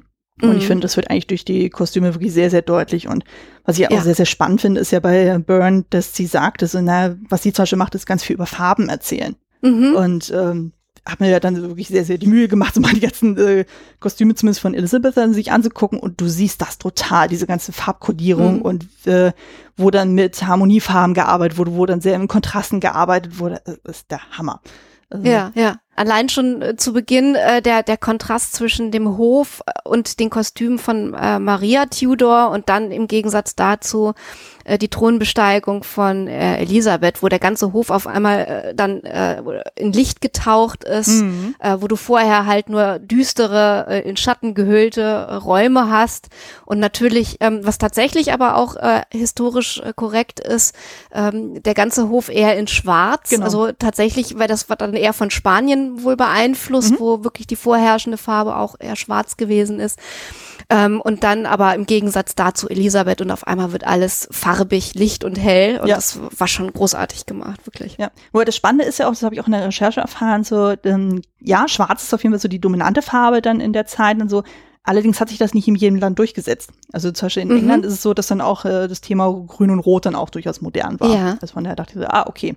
Aber ja, in dem Film wird das wirklich sehr, sehr deutlich, vor allem bei den Männern. Ja. Fällt das dann immer so auf. Dann so. Ja, und, genau. Ähm, genau, du bist ja schon so ein bisschen auf Kostüme eingegangen. Ich glaube, wir können ja da ein bisschen näher äh, mhm. drauf gucken. So, äh, wenn du an den Film denkst, was sind dann so für dich so Kostüme von ihr, die dir sofort in, in den Kopf schießen? Äh, das sind zwei. Das ist einmal das allererste, mhm. dieses äh, blaue mit dem äh, Samt äh, ist es, glaube ich, Oberteil und diesen luftigen Trompetenärmeln, die noch äh, sehr an die Tudor-Zeit erinnern. Mhm. Ähm, und äh, dann diese Frisur dazu mit den offenen Haaren, diesen seitlich eingedrehten Schnecken äh, mit, mit Perlen, glaube ich, besteckt oder mit einer Schleife, mhm. äh, was ich sehr, sehr schön fand. Und dann das Krönungskleid natürlich. Ja. Also das äh, ist das Erste, was ich dann vor Augen habe. Ja, genau. Also das Krönungskleid, das ist ja tatsächlich von dem Gemälde ja auch inspiriert. So, das mhm. sieht man auch, wenn man das mal so gegenüberstellt. So, es ist ja auch so dieser goldene Brokatstoff dann auch mit diesem mhm. riesigen Mantel und mit diesem Hermelinkragen so. Ja. so also bei Hermelina muss, äh, da blutet mir immer so das Herz, wenn ich sowas sehe, wo ich mir denke, oh Gott, oh Gott, oh Gott, mhm. wenn man weiß, wie groß diese Tierchen dann sind, so wie, ja, wie viele, viele das sind. Äh, wie viele da geopfert werden mussten, damit du so einen Mantel herstellen kannst. Das ist teilweise echt ja. traurig dann so. Ja. ja. Ja, aber gerade das allererste Kostüm, das finde ich ja auch großartig. Das ist ja auch so dieses Samtkleid, also es geht ja so dieses Blau-Petrol irgendwie so und da merkt man ja auch schon so mhm. der Beginn dann so, dann, wo sie ja noch relativ frei ist, also du hast ja relativ viel ähm, ähm, genau. so Ausschnitt, so was du dann noch siehst und so und das, die hat ja noch so diese, roséfarbene, ich sag jetzt mal Schleppe irgendwie so noch, dass er das ja. angeheftet ist. Es, äh, es wirkt ja, alles sehr mädchenhaft, luftig, luftig mhm. ja, verspielt genau. so. Und dann hast du ja noch dann den Dudley, der so mit so einem halb offenen Händen mhm. so an sich angereiht mhm. kommt, so von wegen so kitschig ja. noch und nöcher so. Aber du ja, merkst sofort. Das ist wirklich so ein bisschen Shakespeare in Love. Ja, ne? genau so. Das ist ja sowieso äh, Teil schrägs, wenn man überlegt, die, äh, er hat in beiden Filmen mitgespielt. Mhm. Dann so, aber ja. ähm, na, also halt so dieses, äh, auch so, sie hat ja dann auch so diese Stulpen dann auch noch, so diese cremefarbene, auch so mit so Blumenmuster. Also wunderschön, mhm. äh, geht mir auch das Herz ja. dann auf. So. Und dann merkt man aber auch sozusagen, wie sich das so im Laufe des Films dann immer mehr verschiebt. Dann so, also das, am Anfang ist es ja noch alles so dieses, ja, bisschen lockere, luftige so. Und je mehr sie dann aber an Hof ist, desto strenger wird das alles. Die Frisur wird strenger, das äh, Kostüm wird strenger, genau. aber auch genau. gleichzeitig prunkvoller und äh, ja, also sind ja auch so teilweise so technische Spielereien da drin, so wo ich auch sehr überrascht war. Zum Beispiel dann, als ihr gesagt wird, okay, sie ist jetzt Königin, dass sie quasi ins weiße Licht geht, dann diesen ja. Ring dann kriegt so und am, Überblende. Genau, diese, oder diese Weißblende dann. Und ganz am ja. Ende, wo sie ja dann dieses Finalbild hat, so kommen sie quasi aus dem weißen Licht wieder raus. Ja. Dachte ich auch, das also ist auch die, die Bildsprache ist gewaltig. Also äh, der, der Film ist so durchdacht ja. und voller Symbolik. Äh, ich finde ihn einfach großartig. Definitiv. Und ich finde es auch so schön, dass man ja auch ein, ähm, so wie sie ja dann gestaltet ist, auch immer sieht, so wie ihr Gemütszustand ist. Also zum Beispiel das allererste Mal, wo sie dann an den Kriegsrat dann irgendwie tritt, so, wo sie ja quasi von Norfolk quasi aus dem Bett gerissen wird, so von wie so, ja, irgendwie ja. muss sie mit aufstehen. Da, äh, wenn man sich das heute so anguckt als Frau, dann denkt man sich auch so, Gott, oh Gott, die Frau hatte echt keine Privatsphäre. Da, ja, da wurde ja echt alles kontrolliert so und äh, nicht mal im Schlafzimmer hat man Ruhe. Also. Das, genau, also da, da, da ist ja der Film auch, auch sehr, sehr symbolisch. Ich glaube, ähm, nach dieser Krönungsfeierlichkeit, als sie dann äh, sozusagen äh, sich in, ins Bett äh, oder in ihre Privatgemächer ähm, begibt und äh, Dudley dann äh, vorbeikommt, da haben die Vorhänge am Bett Augen und Ohren, ja. die sind äh, so aufgemalt. Ja. Und das ist natürlich ein Symbol dafür, dass überall äh, Augen und Ohren sind, die äh, sie überwachen. Und ähm, ich glaube, Cecil ist es ja auch, der, der ihr sagt, also ihr Körper gehört nicht mehr ihr selber, mhm. sondern er gehört jetzt sozusagen der Krone. Genau, der noch den, den Hofdamen noch sagt von wegen so, ich will jetzt jeden Tag ihre Bettlagen sehen. Ja, Genau, wir müssen da mal gucken, irgendwie, ob auch alles funktioniert, ob ja. alles seine Ordnung hat. Und das ist natürlich ein ganz starker Kontrast zu der Art und Weise, wie sie aufgewachsen ist. Ja, definitiv. Also das ist äh, sehr, sehr bizarr dann auch so. Ne, dann hast du ja dann Mhm. dieses wunderschöne Krönungskleid und auch so diesen Golden sozusagen, das äh, macht auf jeden Fall viel her. Und da ist es ja auch zum Beispiel schön, wenn man dann sich anguckt, so wie ähm, Dudley dann gest äh, gestaltet ist, der ist ja auch in diesem ähm, Goldgelb dann auch so, also du merkst ja auch so, wo sie dann die Volta dann tanzen, das ist total Mhm. harmonisch und so und verspielt Ja. auch noch so halbwegs Ja. so. Und da hat sie ja auch noch die offenen Haare dann so, also das sollte ja auch bei der Krönung so dieses Jungfräuliche auch darstellen. Habe ich dann gelesen, das dachte ich so, ja gut, das passt dann auch, also da funktionieren die beiden ja auch noch super. Und im Laufe des Films Genau. merkt man auch so, wie das dann sehr, sehr kippt. Also so den Höhepunkt haben die beiden ja noch dann bei dieser Gondelfahrt, wo Mhm. die ja beide so in diesen rot-goldenen Tönen sind, so, wo die ja beide hochverliebt sind und er noch sagt so, ja, heirate mich, so, dann dieses Gedicht dann noch Ja. aufzählt. Ähm, und dann erfährt sie Und erst, kurz danach. genau, kurz danach erfährt sie Genau. halt eben, dass er schon längst verheiratet ist. Und dann merkst du sofort, das kippt total sozusagen. Also da passt Ja. das überhaupt nicht mehr. Auch das siehst du an den Klamotten dann schon. Also dann das nächste Aufeinandertreffen, was man dann sieht, ist dann so, ähm, dann ist er irgendwie da am Hof, die ganzen Männer sind um ihn herum, so alle wissen sofort Bescheid so, und sie kommt dann in so einem total blauen Kleid und so und läuft an ihm vorbei. Also Ja. du merkst sofort, das ist- Ja. kippte von rot direkt auf blau. Ja. Und merkst, okay, da Also von der Farbe der Leidenschaft auf eine kühle Farbe. Ja, sozusagen. Definitiv. Man muss aber auch dazu sagen, Blau ist eigentlich für die elisabethanische Zeit nicht üblich, sozusagen, aber es passt halt Ja. zum Gefühl. zum- Und direkt danach hat sie ja dieses schwarz-silberne Kostüm dann an. Also bei der Feier, Mhm. wo sie ja dann Anjou dann trifft und so. Und da merkst du auch so dann, da werden die beiden quasi total als Kontrast dargestellt. Er ist dann fast komplett in weiß und sie ist in komplett schwarz. Und da haben sie ja nochmal diese Volta und da merkst du total, so das passt überhaupt nicht mehr zusammen. Das ist Ja. sogar richtig aggressiv dann, so wie sie dann tanzen. Und dann merkt man so, ja, da ist, äh, also sie sieht ja schon ein bisschen aus, als wäre sie, so, äh, wäre sie in so eine Rüstung auch eingepackt. Ja, genau. Und äh, auch wirklich auch die Bewegungsfreiheit. Also nicht nur harmonieren die beiden nicht mehr und streiten sich quasi beim Tanzen, Ja. ähm, aber äh, wirklich, also sie, sie wird von ihrer Kleidung schon, schon wesentlich mehr eingeschränkt. Das fand ich einfach auch genial gemacht. Also definitiv. die, die, die Kleidung im Laufe des Films sozusagen immer mehr von ihrer Bewegungsfreiheit raubt und immer mehr einen repräsentativen Charakter ähm, bekommt und sie sowieso auch von, was die Haare angeht, immer mehr zur Kunstfigur wird. Ja, definitiv. Äh, also das, äh, Ja, interessant ist auch vor allem auch so danach, nach der Volta dann so, oder nach dieser Feier dann auch so, da sieht man ja auch so die nächsten Begegnungen, die sie da mit Dudley hat, dann ist sie nur noch in weiß oder silber. Und er dann aber auch. Also das ist dann Mhm. quasi, man könnte ja sogar ein bisschen symbolisch dann reden, sozusagen sämtliche Leidenschaft, sämtliche Farbe in ihrer Beziehung ist verschwunden. Also die begegnet Ja. sich quasi wie so auf dem weißen Blatt und so. Also da ist es dann wirklich su- super distanziert auch. Denken wir so, ja, ja, das passt auf jeden Fall. Also da sieht man ja auch schon eine gewisse ähm, Kostümdramaturgie. Das finde ich einfach super, super spannend. Ja. Also es fällt einem so als normaler Filmgucker dann nicht unbedingt auf, sozusagen, aber wenn man sich wirklich sehr, sehr genau alles anguckt, dann merkt man schon so, boah, da ist ein Konzept dahinter. Das ist so schön Ja. dann so. Und wo ich auch sehr, sehr lachen musste, war halt im Kontrast zu ähm, Anjou. Also wo er zum Beispiel das erste Mal auftritt, da hast du ja dann diese riesige ähm, ähm, Entourage dann so, so mit Ja. ihr und so äh, die ganzen Hofleuten und so und dann kommen äh, die Franzosen dann an sozusagen und Anjou macht sich ja noch einen Spaß, indem er sich als Flötenspieler tarnt so genau. und genau. man denkt sich ja erstmal so sie in diesem blau-grau-goldenen Kostüm, sozusagen sieht er sehr herrschaftlich aus und dann kommt dann Ja. eben Anjou dazu, der wie ein bunter V dagegen wirkt und sie dann auf einmal im, im Zusammenspiel mit ihm total bieder wirkt. Gerade weil auch sie auch noch versucht so abzuschlappern und denkst du auch so, oh Gott, oh Gott. Das, Das, das ist, das ist natürlich auch ein Seitenhieb auf die äh, Stereotypen, die auch äh, ja vielleicht sogar noch zu der Zeit äh, tatsächlich vorgeherrscht haben. Also Mhm. diese verspielten, überkandidelten Adligen vom französischen Hof und diese etwas biederen, hinterwäldlerischen äh, Engländer. Mhm. Also es ist ja durchaus ein Bild, was, was äh, ja doch auch schon vorherrschte Ja. zu der Zeit. Also dass man, dass man am französischen Hof quasi so ein bisschen offener, verspielter, auch künstlerischer war. Und ich meine, dass das Königreich, was, was Elisabeth I.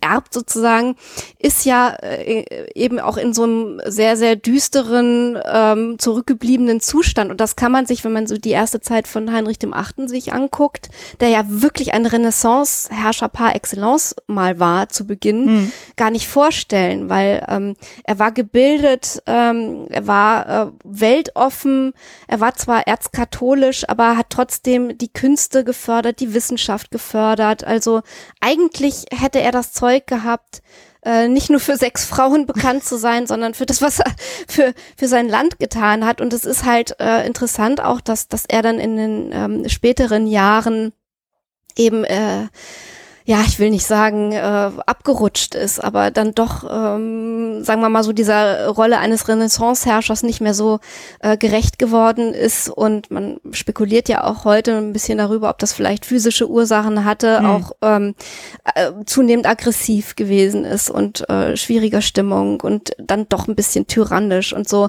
Also es ist eigentlich schade, dass diese Entwicklung stattgefunden hat, weil man weiß einfach nicht, äh, wenn das sich anders abgespielt hätte, ähm, was für ein England das dann gewesen wäre. Hm.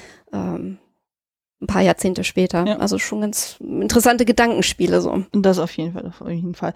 Ähm, was ich auch sehr lustig fand, ist ja dann auch ähm, mit Anjou ja auch nochmal dann die Szene später, wo äh, er dann in Frauenkleidern erwischt wurde, wo sie ja eben diese schwarz-silberne Kostüme dann auch trägt. Und er im Grunde mhm. ja sowas ähnliches dann trägt, aber halt, ja, äh, ja. wo man sich auch denkt so, gerade wenn man die beiden auch im selben Bild dann sieht, dann die wirken quasi wie Schwestern.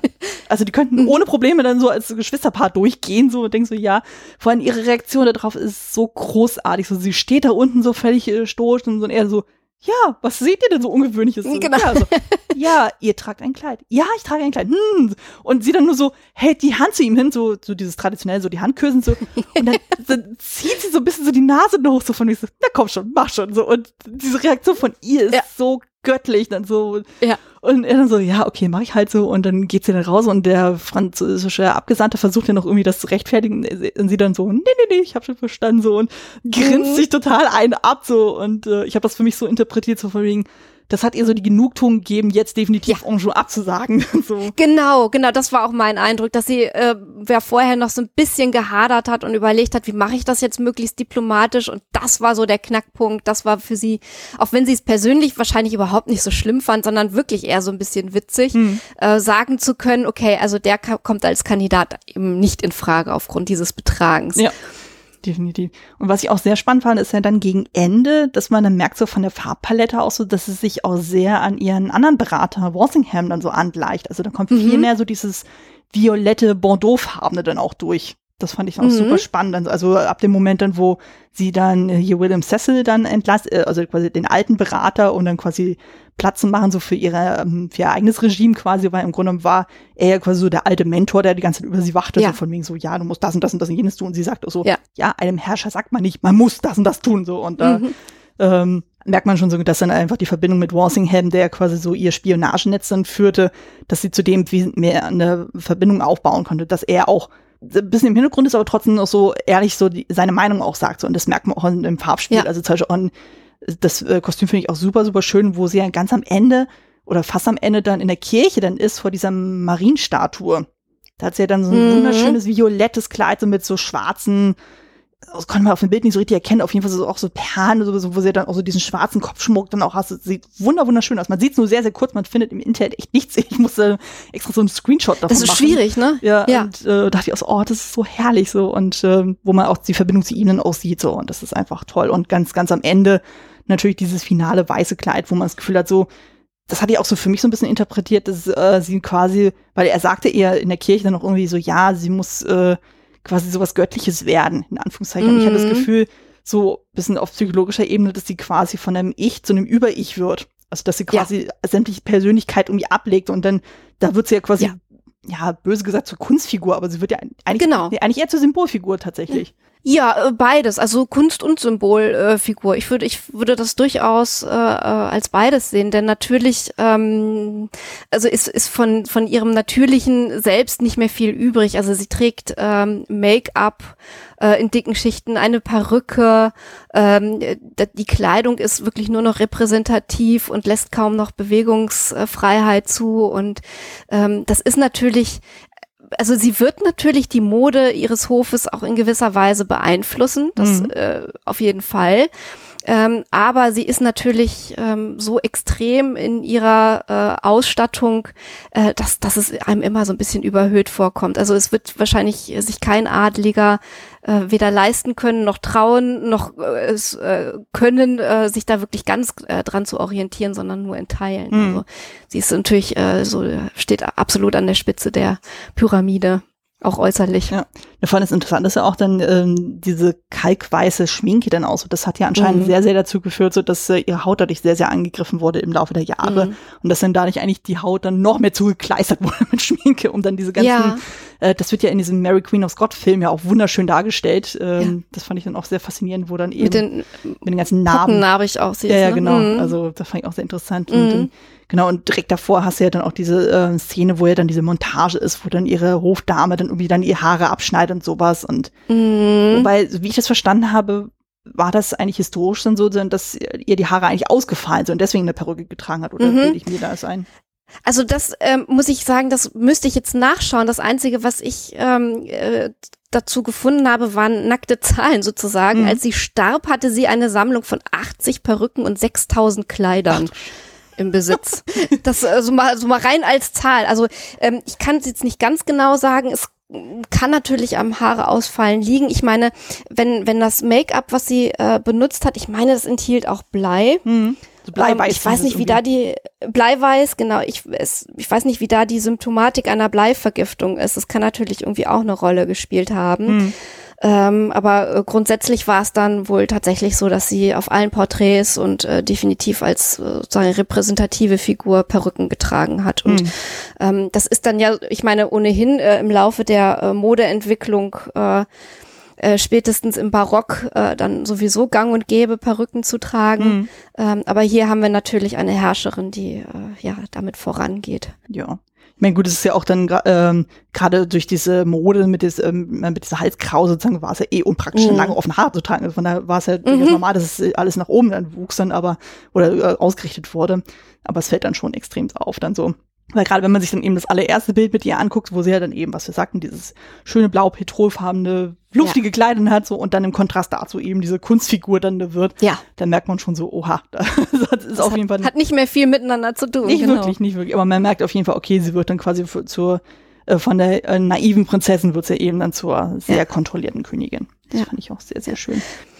Und ich muss auch gestehen, wenn man sich dann so ähm, historische Porträts von ihr anguckt und dann ich, wie hießen die Kanonenärmel äh, dann hinterher, also die ja wirklich so so extrem bauschig an den Schultern sind und dann so mehr oder weniger spitz zulaufen, dann Mhm. diese ganz spitz zulaufenden, langgezogenen Mieder und diese komplett ausgestellten äh, Röcke mit Reifrock, ähm, das finde ich nicht so wirklich schön, also und schmeichelhaft. Also Ja. ich würde zum Beispiel selber nicht auf die Idee kommen, ähm, mir sowas schneidern zu wollen oder, oder auf ein Renaissance Fair oder sonst wohin in diesen Kostümen zu gehen. Mhm.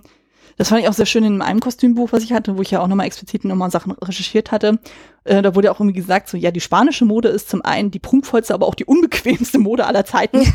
Da dachte ich so, ja, das trifft sehr, sehr zu. Also Ja. dem kann ich auf jeden Fall zustimmen. Ich glaube, dann können wir auch schon direkt zu ähm, der Special-Frage auch übergehen, Ja. die du äh, in Vorfeld dann äh, stellen durftest. Ähm, Ja. Genau, da hast du ja gefragt, so äh, welche Besonderheiten elisabethanische Mode hat, die beim Film eventuell Probleme aufwirft, wie zum Ja. Beispiel eben das Tragen von Korsetts, die für Schauspielerinnen Genau, welche Kompromisse? Genau, welche Kompromisse müssen da eingegangen werden? Ähm, genau, wie ich schon sagte, ähm, die spanische Mode, also man muss dazu sagen, jetzt in dem Film, das ist jetzt eigentlich so die Frühform, also das fing ja 1550 an so und eigentlich kam das dann mit Elisabeth ja erst auf die Mode, aber in dem Ja. Film wird das schon wesentlich früher angesetzt. Das siehst du einfach eben aufgrund des Oberteils, wo es ja vorne spitz zuläuft, die Schneppe, Mhm. Ähm, das war halt vorher in der Renaissance nicht, da war es ja wirklich dann an der Taille Mhm. glatt. Also da sieht man schon, okay, Mhm. da ist der Einfluss auf jeden Fall drin. Und ähm, genau ebenso diese Kostümepoche ist ja sehr durch Enge und Strenge dann auch sehr ähm, ausgeprägt und so. Und das äh, hat natürlich zur Folge, so sowohl in der Zeit als auch jetzt, wenn du es selber als Kostüm trägst, du bist einfach sehr eingeschränkt von der Bewegung. Ähm, ja. und auch dadurch auch im Spiel. Also gerade wenn du es nicht gewohnt bist, ein Korsett zu tragen, insbesondere wenn dann auch noch oben die Brust dann total weggedrückt Ja. wird. Das fand ich auch total schockierend, das hatte ich dann auch gelesen. Ähm, es wurde ja dann damals dann gesagt, ja, Brust haben ist unschön. Also du hast sogar als junge Mhm. Frau hast du dann schon Brust umgeschnallt bekommen, damit die Brust sich nicht entwickelt. Uh, okay. Denke ich Mhm. auch so, gerade, ich meine, ich jetzt auch als frische Mutter so, angenommen, du wirst schwanger, Mhm. Äh, stelle ich mir echt nicht schön vor. Nee, das ist nicht angenehm, wirklich nicht. Und ähm, hinzu kommt ja auch noch so ähm, bei der Mode sozusagen, da wird ja sehr, sehr wenig Haut gezeigt. Also im Grunde ist ja alles bis Mhm. unter das Kinn dann wirklich zugeschnürt und so. Und äh, Mhm. da denkt man sich auch so, ja, das ist, ähm, gerade wenn man es nicht gewohnt ist, also gerade rund um den Hals und so, das kann echt äh, sehr beklemmend wirken oder klaustrophobisch. Ja. Und ja. Ähm, genau, wie wir auch schon im Laufe des Gesprächs herausgestellt äh, haben, ist ja die Frage, wo legst du den Fokus? Entweder du machst es historisch korrekt oder du machst es sehr künstlerisch frei dann so. Mhm. Und mhm. Ähm, in dem Fall wurde es ja dann so gemacht, dann so, man sieht ja in dem Film sehr viele von diesen ähm, Halskrausen, also Kröse auch genannt so. Und dann merkt man mhm. aber auch so, ja, zum einen die Dimensionen sind dann halt unterschiedlich, also die meisten sind dann eher, also die sind da, aber das wirkt jetzt nicht so, als wäre es wirklich so ultra, ultra eng. Also da wird wahrscheinlich geguckt worden sein, so dass es dann, dass die Leute sich noch vernünftig bewegen können, also dass es nicht so aussieht, als wäre der Kopf abgeschnitten. Mhm. Also man hat ja vielleicht ein bisschen dieses Bild aus äh, Wild Wild West ja im Kopf, dann so, wo die ja dann irgendwie dieses Metallding umgeschneit bekommen. So in etwa darf man sich das vorstellen. Genau. Und ja, ähm, genau, was auch sehr, sehr auffällt, ist es mir auch dann beim Film aufgefallen, die haben definitiv die Reifröcke weggelassen. Weil ja. eigentlich ist es ja so, dass ähm, das ist, ähm, genau, in der Zeit war es so, dass man alles sehr auf geometrische Form reduziert hat so und eigentlich ist es ja so, der Rock fällt ja eigentlich so kegelförmig. Das genau, heißt, die, die Farthingale, die da drunter getragen Ja, genau. Wird. Ja. Und die Röcke sind ja eigentlich dann so, dass dann keine Falten sind. Und du siehst ja. im ganzen Film, die haben alle keine Reifröcke an. das siehst du spätestens, wenn die Leute sich hinsetzen. Das würde es mit, ja. äh, mit dem Reifrock würde das völlig anders fallen. Das funktioniert irgendwie so nicht und so. Also das haben sie definitiv weggelassen. Also was man sieht ist, die haben müssen irgendwie mit irgendwelchen ähm, Kissen gearbeitet haben. Also man sieht schon so ein bisschen, gerade so beim Hintern, dass es so ein bisschen so ähm, bisschen voluminöser wirkt, dass es so ein bisschen weicher fällt. Die werden den, genau, den, den Weiberspeck ähm, wahrscheinlich genau. verwendet genau. haben, ne? So eine Rolle um die, um die Hüften, ne? Genau, aber das war eigentlich für die Zeit dann nicht so typisch dann so. Und ja. äh, da merkt ja. man schon, naja, wahrscheinlich dann, ich meine, das hängt ja auch mal ein bisschen davon ab, wie ist so das ähm, Bild der Frau äh, zu dem Zeitpunkt, wo der Film konzipiert wurde. Und da wird man schon geguckt haben, so dass man vielleicht das Schönheitsideal von äh, aus den späten 90ern, frühen 2000ern ja. dann versucht hat, so auf die äh, auf das 16. Jahrhundert rüber zu stülpen, auch ja. so ein bisschen mit den Sehgewohnheiten zu spielen. Ich meine, das siehst du ja auch zum Beispiel auch, ähm, weiß ich, bei einem Robert Dudley, der viel mehr Haut zeigt, als es eigentlich für die Zeit typisch war. Stimmt. Also ja. allein so wie gesagt, das allererste Bild mit ihm, wo er dann mit diesem halb offenen Hemd irgendwie angetanzt kommt, so das wäre so nicht möglich gewesen. Aber das war halt so dieses Bild des romantischen Helden dann sozusagen ja. das äh, auf dem Lande. Auf dem Lande, genau. Also, also das ist ja diese Bildsprache, die in dem mit dann auch wirkt. So, dann sagst du auch so, ja gut, äh, drauf geschissen, auf historisch korrekt, so, wir machen das jetzt so. das passt schon so. Genau. Und dann auch äh, gerade bei den Frauen, so dass du einfach ein bisschen mehr Ausschnitt dann auch zeigst und so einfach ein bisschen mehr Haut und so, dass mhm. es dann nicht alles so eng geschnürt wirkt. Also ich meine, gut, es hängt immer von der Figur natürlich ab. Ein Norfolk oder ein Walsingham, das ist dann klar, dass alles enger ist und so. Mhm. Oder auch ein Cecil dann so. Aber gerade bei den Figuren, wo es drauf ankommt, so dass die ein bisschen freier dann sind. Und dann wurde auch geguckt, wird so, ja, das ist dann alles ein bisschen mehr Persönlichkeit repräsentiert. Also zum Beispiel das Korsett, was ja dann Kate Blanchett auch trägt, äh, ja. meinte Byrne ja auch sozusagen, das ist kein historisch korrektes Korsett. Das ist einfach auf ihre Figur zugeschnitten. Weil das muss man natürlich auch berücksichtigen. Der Figurentyp im 16. Jahrhundert war ein völlig anderer als der, den wir heute haben. Das mhm. muss man auch noch mit berücksichtigen. Also jetzt nicht nur vom Schönheitsideal her, sondern auch einfach von der Körper. Vom Körper her. Mhm. Das ist ja auch nochmal sehr, sehr anders. Zum einen, die Leute sind deutlich größer und dann sind wahrscheinlich die Proportionen ja. nochmal sehr anders. Die Ernährung wird ja auch eine Rolle gespielt haben und solche Sachen dann halt. Ja. Denke ja. ich mal. Na, und die Sachen wie eben, dass der Reifrock weggelassen wird, ist ja klar, dann kannst du dich auch einfach viel besser bewegen. Weil eigentlich war es in der Zeit ja auch zum Beispiel so, dass du von den Frauen die Schuhe überhaupt nicht gesehen hast. Und das siehst du aber im Film genau, total. Und da, das ist, das ist auch total interessant, weil teilweise ähm, siehst du die Schuhe auf den Porträts von, von Elisabeth schon, obwohl die sozusagen viel zu sehr im Bildvordergrund sind. Also mhm. die müssten eigentlich so wie der Rock gestaltet ist, äh, nicht zu sehen sein, weil sie einfach wesentlich weiter hinten im Bild liegen. Ja. Ähm, und das ist natürlich für Kostümforscher total schön, weil sie die Schuhe dann eben sehen können auf ja. dem Bild, was sonst nicht der Fall gewesen wäre. Also auch so äh, interessante Kleinigkeiten, über die man sich dann als Forscher freuen darf. Definitiv. Also das sind ja auch so Sachen, also das hatte ich auch gelesen. Eigentlich, zu der Zeit war es ja eben so, dass äh, Schuhe nicht sichtbar waren. Aber es wurde trotzdem sehr viel Wert drauf gelegt. Also da wird man wirklich mhm. sehr, sehr genau geguckt und so was. Man trägt genauso das, äh, die Strümpfe, dann weiß galt ja anscheinend als sehr elegant. Äh, mhm. Das fand ich dann auch sehr, sehr interessant. Und dann, na genau, und dann dementsprechend dann so ähm, aufgrund der Halskrause wurde ja dementsprechend die Frisur auch angepasst und so. Also großartig mit langen Haaren ja. war einfach dann nicht drin. Was ja klar, ja. mit der Größe, das ist ja. ein bisschen ätzend und so, das macht man dann in dem Fall nicht. äh, dementsprechend dann so in den ersten Bildern mit ähm, Elisabeth, obwohl er diese langen, weinenden Haare hat, sozusagen, mhm. da ist ja klar, da hat sie die Größe noch nicht. Das kommt wirklich erst deutlich, deutlich später.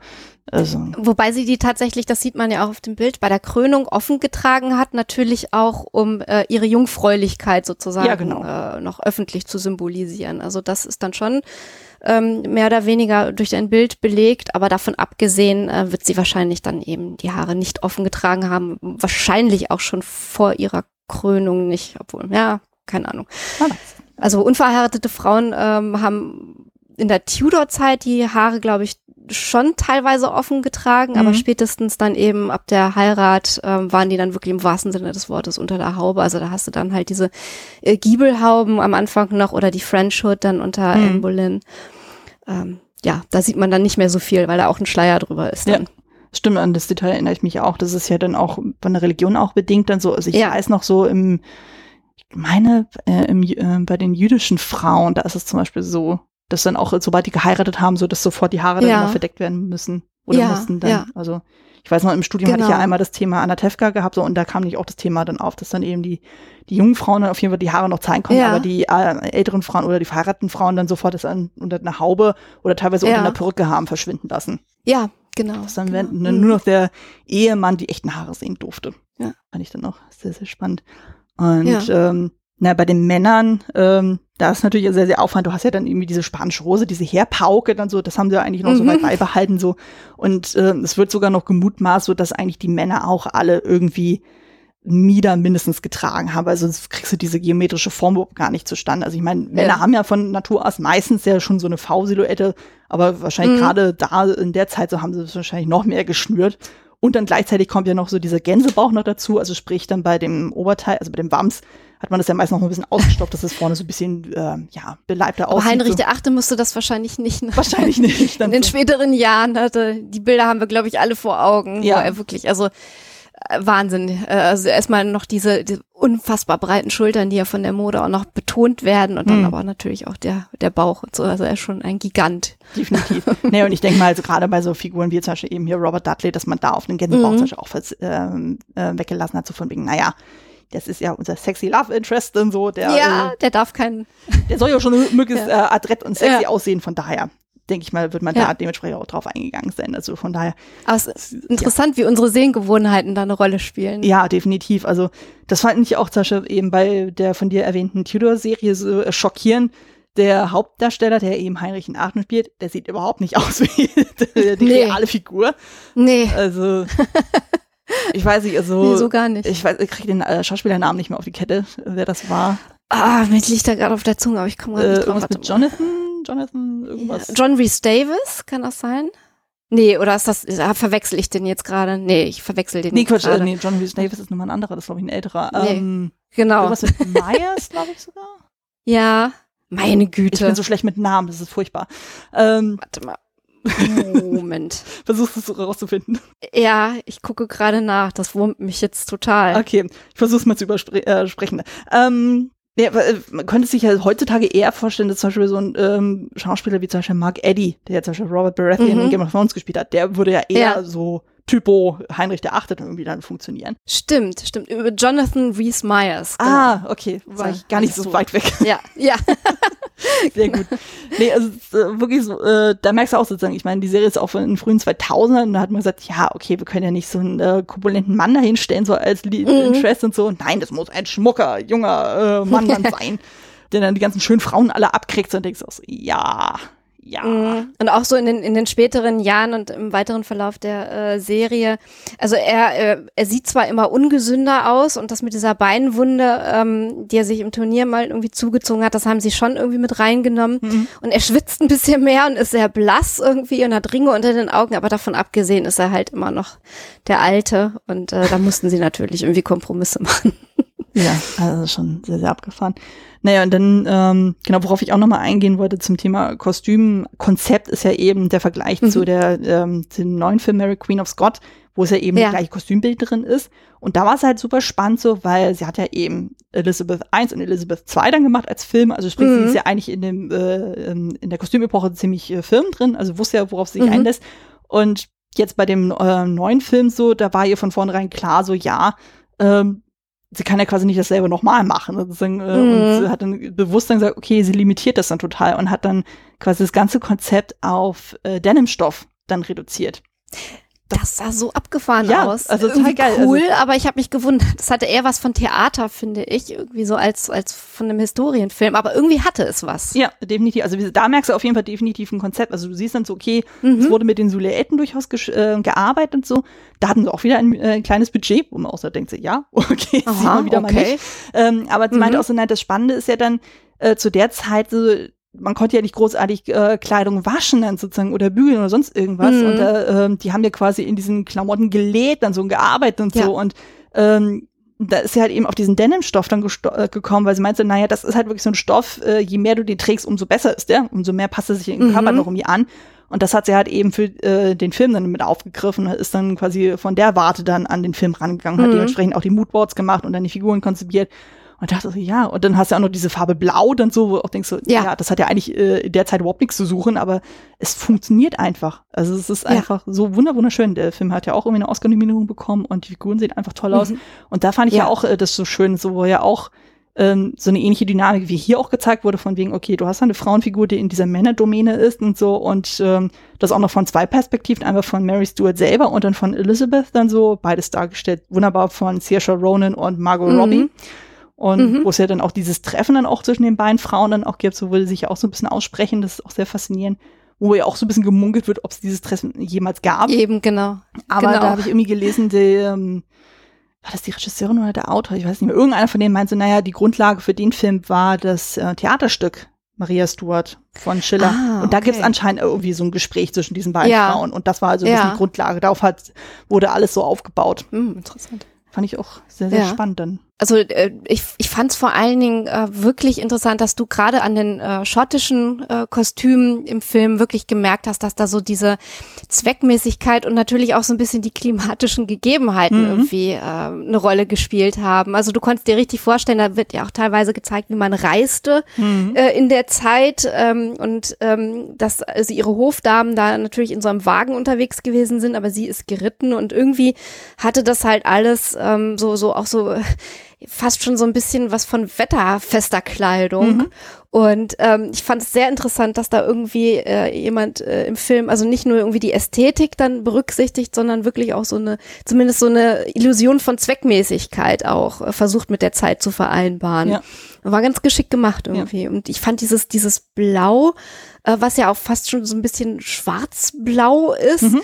Ähm, oder so Mitternachtsblau, fand ich irgendwie auch ähm, so einfach von der Farbsprache her wahnsinnig interessant. Definitiv. Und vor allem das Spannende ist ja auch eben bei Schwarz sozusagen, äh, oder generell Schwarz, es gibt ja kein reines Schwarz in dem Sinne. Also du hast ja, Ja. immer so, entweder so mit so einem Tick Richtung Grau, einen Tick Richtung Grün oder Tick Richtung Mhm. Blau und so. Das ist ja so nuanciert, diese Farbe, also zumindest bei Textilien, das Mhm. ist halt super, super spannend. Das fand ich dann auch sehr schön. Und bei dem Film ist Ja. mir auch Beispiel positiv aufgefallen, dass dann eben bei Margot Robbie, dass man auch tatsächlich gezeigt hat, so wie dieses ganze Schminken dann so diese Haut angegriffen hat. Mhm. Mhm. Wo ich dachte, oh, so, Ja. das sieht so gut aus. Also ähm, Ja. da haben sie auch irgendwie eine sie für bekommen. So, und ich war so enttäuscht, dass sie das nicht gewonnen haben. Wo ich dachte, oh, schade. Mhm. Ich weiß gar nicht mehr, wer es stattdessen gekriegt hat. Ich glaube, Oh, das weiß ich nicht. ich glaube The, The Darkest Hour mit Gary Oldman. Okay, ist natürlich auch ein fantastischer Film. Ja, aber- den äh, hatte ich auch im Okay. Kino damals Aha. gesehen, das weiß ich noch so. Also, Aha. Und ähm, ja, aber da sieht man zum Beispiel auch sozusagen, ich meine, die beiden Filme, die liegen ja quasi 20 Jahre auseinander. Ja. Und da sieht man ja dann auch sozusagen, wie ähm, sehr dann auch das Thema Kostümbild sich dann auch wandeln kann, so wie Mhm. dann die Schwerpunkte gesetzt werden so und worauf dann heutzutage Mehrwert gelegt wird und wo da Mehrwert gelegt wurde. Mhm. Und Mhm. das fand ich jetzt zum Beispiel bei dem Elizabeth-Film ja auch so lustig, gerade am Anfang, du hast ja dann so diese Titelbilder äh, so von wegen so, ja, Heinrich ist seit sieben Jahren tot und dann da und so, so, diese, so dieses Mhm. Slideshow-mäßige, so, wo ich dachte so, oha, das schreit förmlich nach, acht, äh, nach 90er Jahre, aber sowas von. Ich fühlte mich so ein bisschen sehr an diesen, ähm, ich weiß nicht, ob du den auch gesehen hast, von Bess Lerman, den Romeo und Julia-Film. Oh, aber das ist schon so lange her, den habe ich kaum noch vor Augen. Ja, okay, also, Also natürlich so schlaglichtartig. Ja. Ähm, äh, das ist der mit Leonardo DiCaprio, Genau. meinst du, ne? genau. Ja, aber es ist zu lange her. Ja, der hat ja zum Beispiel auch diese Ja. MTV-Ästhetik dann auch so, wo auch ganz Ja. viel dieses schnell geschnitten und, und, und dann hast du diese Ja. Einblendungen und Bilder und, und, das hast du ja irgendwie bei dem Bild ja auch so ein bisschen, wo ich auch so dachte Ja, so, ah, stimmt. okay, dann, wo ja auch sehr, ähm, ja, du hast ja dann diese Überblendungen so und dann hast du Schrift und das und jenes und dann denkst du so, mhm, Ja, mhm. also, wo es erstmal alles so überdramatisiert ist. So. Aber total. Und dann auch die, die äh, äh, Heretiker, also die Protestanten sozusagen im Feuer. Ja. Und du, du hast wirklich das Gefühl, das ist so ein dunkles Zeitalter, fast so ein bisschen äh, wie ein Zeitalter der Hexenverfolgung. Mhm. Äh, und dann kommt natürlich Elisabeth im Gegensatz dazu und das goldene Zeitalter kündigt sich an. Also das ist natürlich auch wirklich für den Film etwas ähm, überspitzt, wobei man natürlich ihre historische Bedeutung nicht äh, schmälern sollte. Also sie mhm. hat natürlich wirklich lange, lange äh, regiert, 43 Jahre, wenn ich jetzt richtig liege und natürlich äh, sehr, sehr viel für England, fürs Ansehen und für Irland und die Kultur getan. Ja, das stimmt. Also, aber es ist für den Film komprimiert, überspitzt ja. ähm, und mit Symbolik aufgeladen ohne Ende. Ja, definitiv. Ähm, auf irgendeinen Punkt wollte ich noch vorhin eingehen. Ach ja, genau, wir hatten ja irgendwie im Vorgespräch ja drüber gesprochen, so wie das ist eigentlich dann mit ähm, Kostümen aus dem Fundus und überhaupt dann. Mhm. Und ähm, genau, das ist ja so äh, die Krux ja beim Kostümbild selber so, du kannst ja äh, auf verschiedene Wegen Kostüme haben. Entweder du fertigst sie an, du leist sie oder du kaufst sie. Und ja. ähm, gerade bei historischen Sachen, ich denke mal, gerade in ähm, England wird es ja genauso sein wie in anderen Ländern auch, du hast da einfach riesige ähm, Kostümfundi, glaube, Fundi ist der Plural mhm. von Fundus, gehe ich jetzt mal von aus, rudimentäre Lateinkenntnisse. Und ähm, gerade wenn du sagst, okay, das äh, passt in etwa hin, äh, so gerade für Kompasserie, du kannst ja nicht jedes einzelne Teil mhm. anfertigen, so dann sagt man auch so, ja. okay, das und das und das, ja. wenn es so etwa die Silhouette passt, so dann äh, leistet es dementsprechend dann auch. Du meintest ja auch irgendwie, das eine oder andere ist ja bei Tudors wahrscheinlich auch wiederverwertet worden. Genau, genau. Also mich hatte das gewundert. Ich hatte nochmal versucht, ein paar Artikel dazu zu finden, das war ein bisschen schwierig, mhm. aber ich habe ein paar Seiten gefunden, wo, wo so ein paar Dinge aufgezählt wurden, die halt für die Serie äh, reused äh, wurden. Und das war eben nicht nur aus Elisabeth-Stücke, äh, sondern auch aus anderen Filmen. Also ich glaube sogar auch aus äh, Shakespeare in Love, mhm. aus anderen Verfilmungen, die sich mit Elisabeth I. Äh, beschäftigen und ähm, also es wurde Schmuck äh, reused, es mhm. wurden so gerade so Headpieces, also auch so Kopfbedeckungen und so weiter äh, und Kleider und du, du merkst halt teilweise, finde ich, bei der Serie, ähm, dass die Qualität auch dann durchaus unterschiedlich ist. Also da hast du immer wieder mal die Situation, dass du in einer Szene, ähm, weiß ich nicht, eine Hauptdarstellerin hast und die hat ein Kostüm an, wo du wirklich sagst, okay, wow, äh, das ist äh, qualitativ äh, gut, das ist auch vielleicht historisch so ein bisschen passender und dann hast du im Hintergrund so ein paar ähm, Leute, wo du denkst, da haben sie aber irgendwie was anderes noch mit reingemixt. Mhm. Ähm, und das ist dann immer so ein bisschen schwierig, wobei, also ich glaube, bei einer Serie, bei einem Film auf historische Genauigkeit zu achten, das ist auch echt so vergebliche Liebesmühe. Und es, ich glaube, es verkennt einfach auch das Medium Film, hm. weil, weil ein Film, der äh, sich zwar mit historischen Ereignissen beschäftigt, aber dennoch irgendwie ein eigenes, eigenständiges Werk daraus erschafft aus diesen Fakten, ist eben keine Lektion in Geschichte und kein archäologische, keine archäologische Doku, hm. die man sich da anguckt, sondern ähm, ein, ein Stück Unterhaltung. Und es, es, es macht einem einfach auch so ein bisschen die Freude kaputt, wenn man dann wirklich bei jedem Stück anfängt, sich darüber zu unterhalten, ob das jetzt in der Epoche, äh, der Epoche richtig ist oder vielleicht irgendwie paar Jahrzehnte oder Jahrhunderte später. Hm. Ähm, das ist halt die Frage, möchte man sich unterhalten lassen oder möchte man sich über Kleinigkeiten aufregen? Hm. Ich meine, du kannst bei The Vikings, kannst du ja Bände drüber schreiben, was da alles nicht passt. Ähm, wenn du dir die Serie anguckst mhm. oder, oder bei Gladiator, oh, da weiß ich noch damals, als wir den geguckt haben, war das auch echt eine Frage, die fast den Freundeskreis gespalten hat. Oha. Ähm, so nach dem Motto, möchtest du dich jetzt davon unterhalten lassen? Möchtest du den Film jetzt einfach mögen oder möchtest du dich jetzt drüber aufregen, dass ein römisches Lager aber so gar nicht ausgesehen hat mhm. und dass irgendwie der Pelz oder der Schmuck an der einen oder anderen Stelle und die Darstellung der Gladiatoren irgendwie historisch inkorrekt ist? Und da denke ich immer nur so, ja, also wenn du nun unbedingt dein eigenes archäologisches Wissen zur Schau stellen möchtest, dann kannst du das alles machen, aber man kann es auch einfach mal irgendwie genießen, sich ja. im Kino einen guten Film anzugucken. Ich fand es also lustig zu Zeiten, wo ich mit meinem Mann ein bisschen mehr Filme gucken konnte. Jetzt mit Baby ist es ein bisschen schwierig, ähm, aber da war es teilweise auch so, dann, wenn wir irgendwie historischen Sachen geguckt haben, dann ähm, war es dann so, dass äh, ich ja tatsächlich eher so auf Kostüme dann geguckt habe und so gucken, ah, okay, mhm. die haben die und die Silhouette irgendwie aufgegriffen oder die und die Farben so, habe ich daran so ein bisschen erfreut. Und mein Mann hat dann eher auf so militärische Sachen dann irgendwie geguckt, so von wegen so, okay, ja. wie ist da so der Technikstand und sowas. Wir hatten zum Beispiel vor einiger Zeit mal den Film Das kalte Herz geguckt mit Frederik mhm. Lau. Und da Ja. ist es ja nicht sehr eindeutig, in welche Richtung das irgendwie geht. So ich so, ja, Ja. so von der Geschichte her, so das müsste ja irgendwie Anfang 19. Jahrhundert sein. Und er so, Ja. ja, aber das und das und jenes, das spricht ja eher für viel früher so. Und ich auch so, Ja. ah, Ja. okay, das ist irgendwie ein Mischmasch aus allem so. Ich meine, bei, ähm, bei dem Film denke ich mir auch so, naja, das ist halt künstlerische Freiheit und wenn es dann der Hm. Dramaturgie des Films und des Kostüms irgendwie Mhm. dienlich ist, super, äh, will ich auch nicht meckern sozusagen. Äh, es gibt ja so Beispiele, wo ich dann eher so äh, einen kalten Schauer über den Rücken kriege. Zum Beispiel, es gibt ja Mhm. diese BBC-Serie Robin Hood, dann die für so ein jüngeres für so ein jüngeres ja. Publikum gemacht hat, hier mit Richard Armitage als äh, Ach. Guy von Gisborne, der wiederum Ach, großartig aha. ist, aber zumindest Okay. die Serie, äh, da ist es zum Beispiel so, da haben sie sehr anachronistisch teilweise gearbeitet, wo ja zum Beispiel Ja. äh, Lady Marian dann teilweise Camouflage trägt. Da bin ich ja völlig vom Glauben Okay, abgefallen. gut, gut. Okay, da gebe ich zu. Ich glaube, da würde ich auch äh, so ein, zwei Tränchen irgendwie äh, zerdrücken. Und auch äh, bei der Serie äh, Rain, wo ich nicht alle Folgen gesehen habe, sondern wirklich nur so ein paar, Mhm. äh, die sich ja mit Maria Stewart auch, äh, glaube ich, beschäftigt.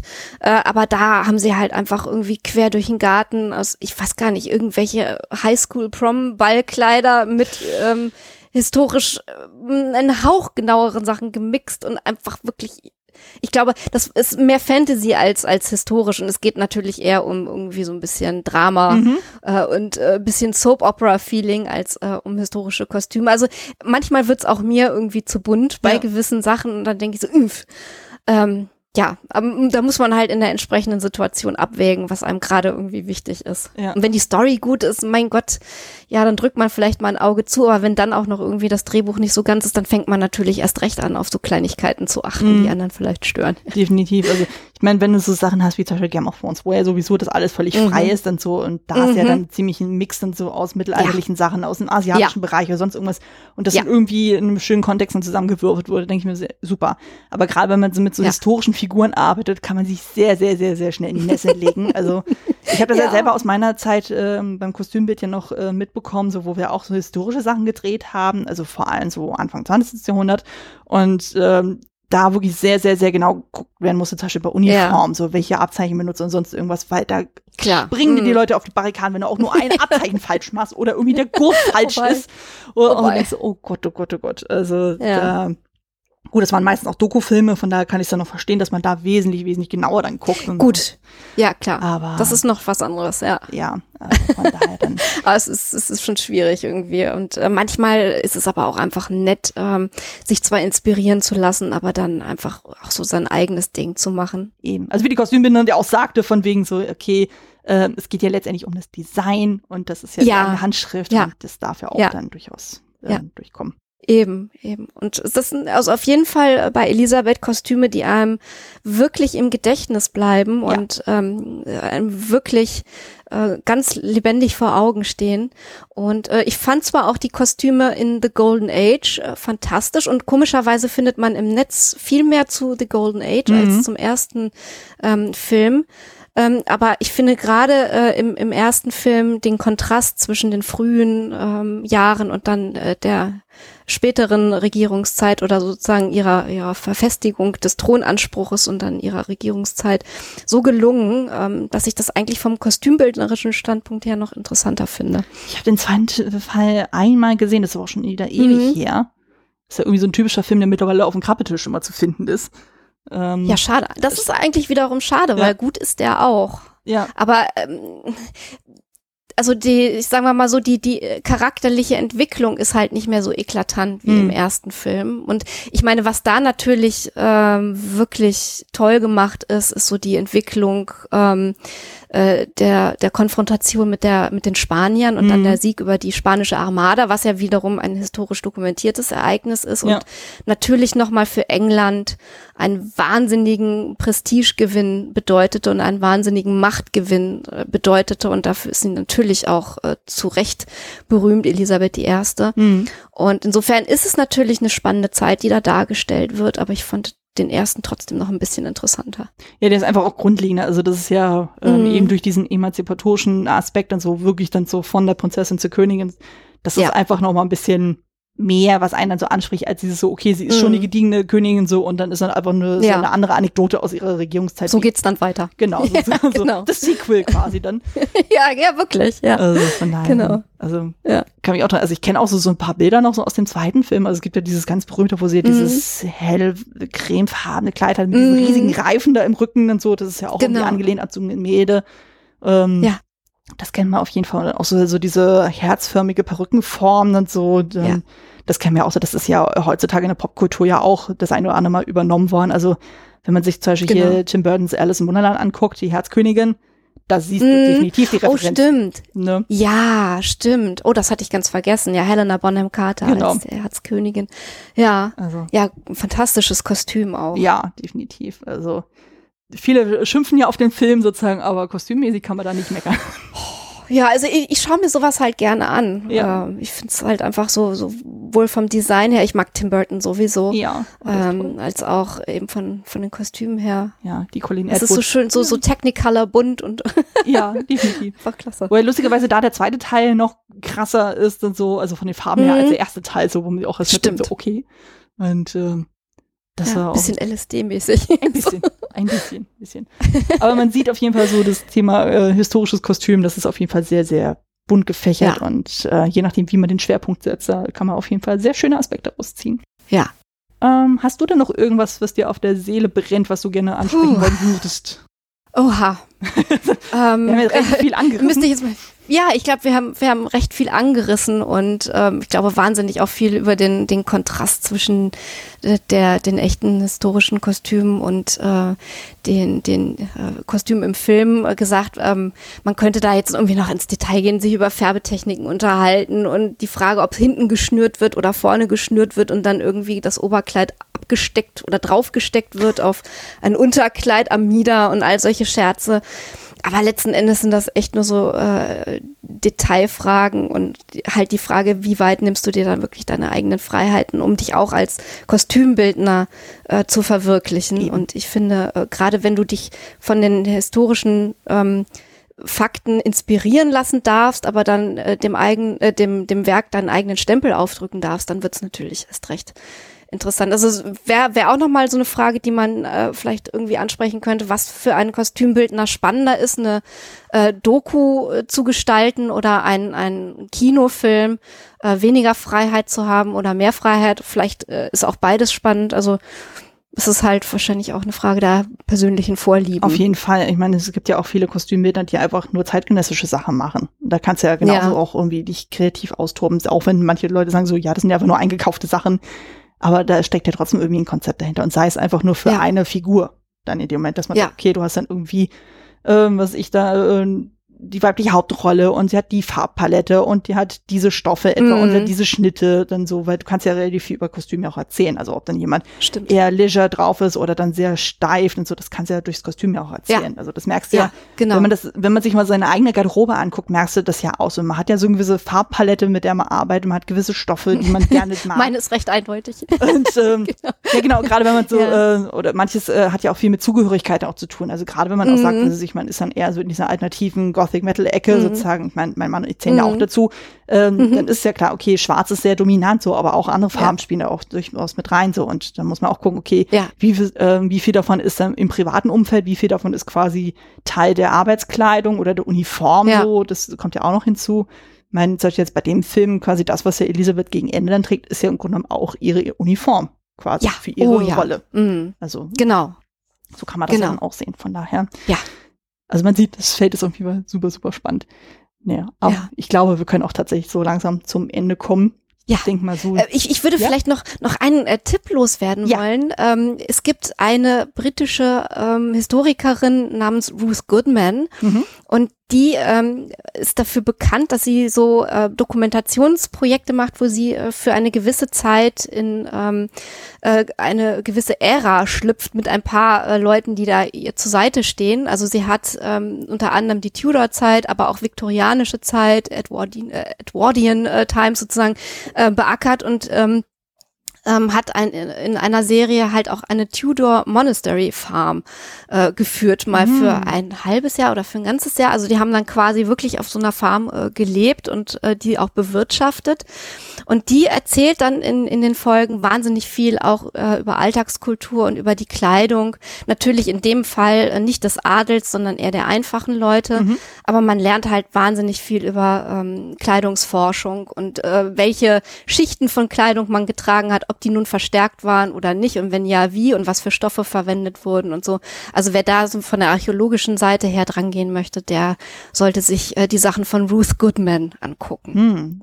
Packen wir auf jeden Fall die Show Notes mit rein. Also es geht quasi so ein bisschen in diese Reenactment-Richtung rein, wenn ich das richtig ja, verstehe. Ah. Genau, so genau, angewandte Archäologie, äh, Reenactment, sowas in der Richtung. Mhm. Mhm.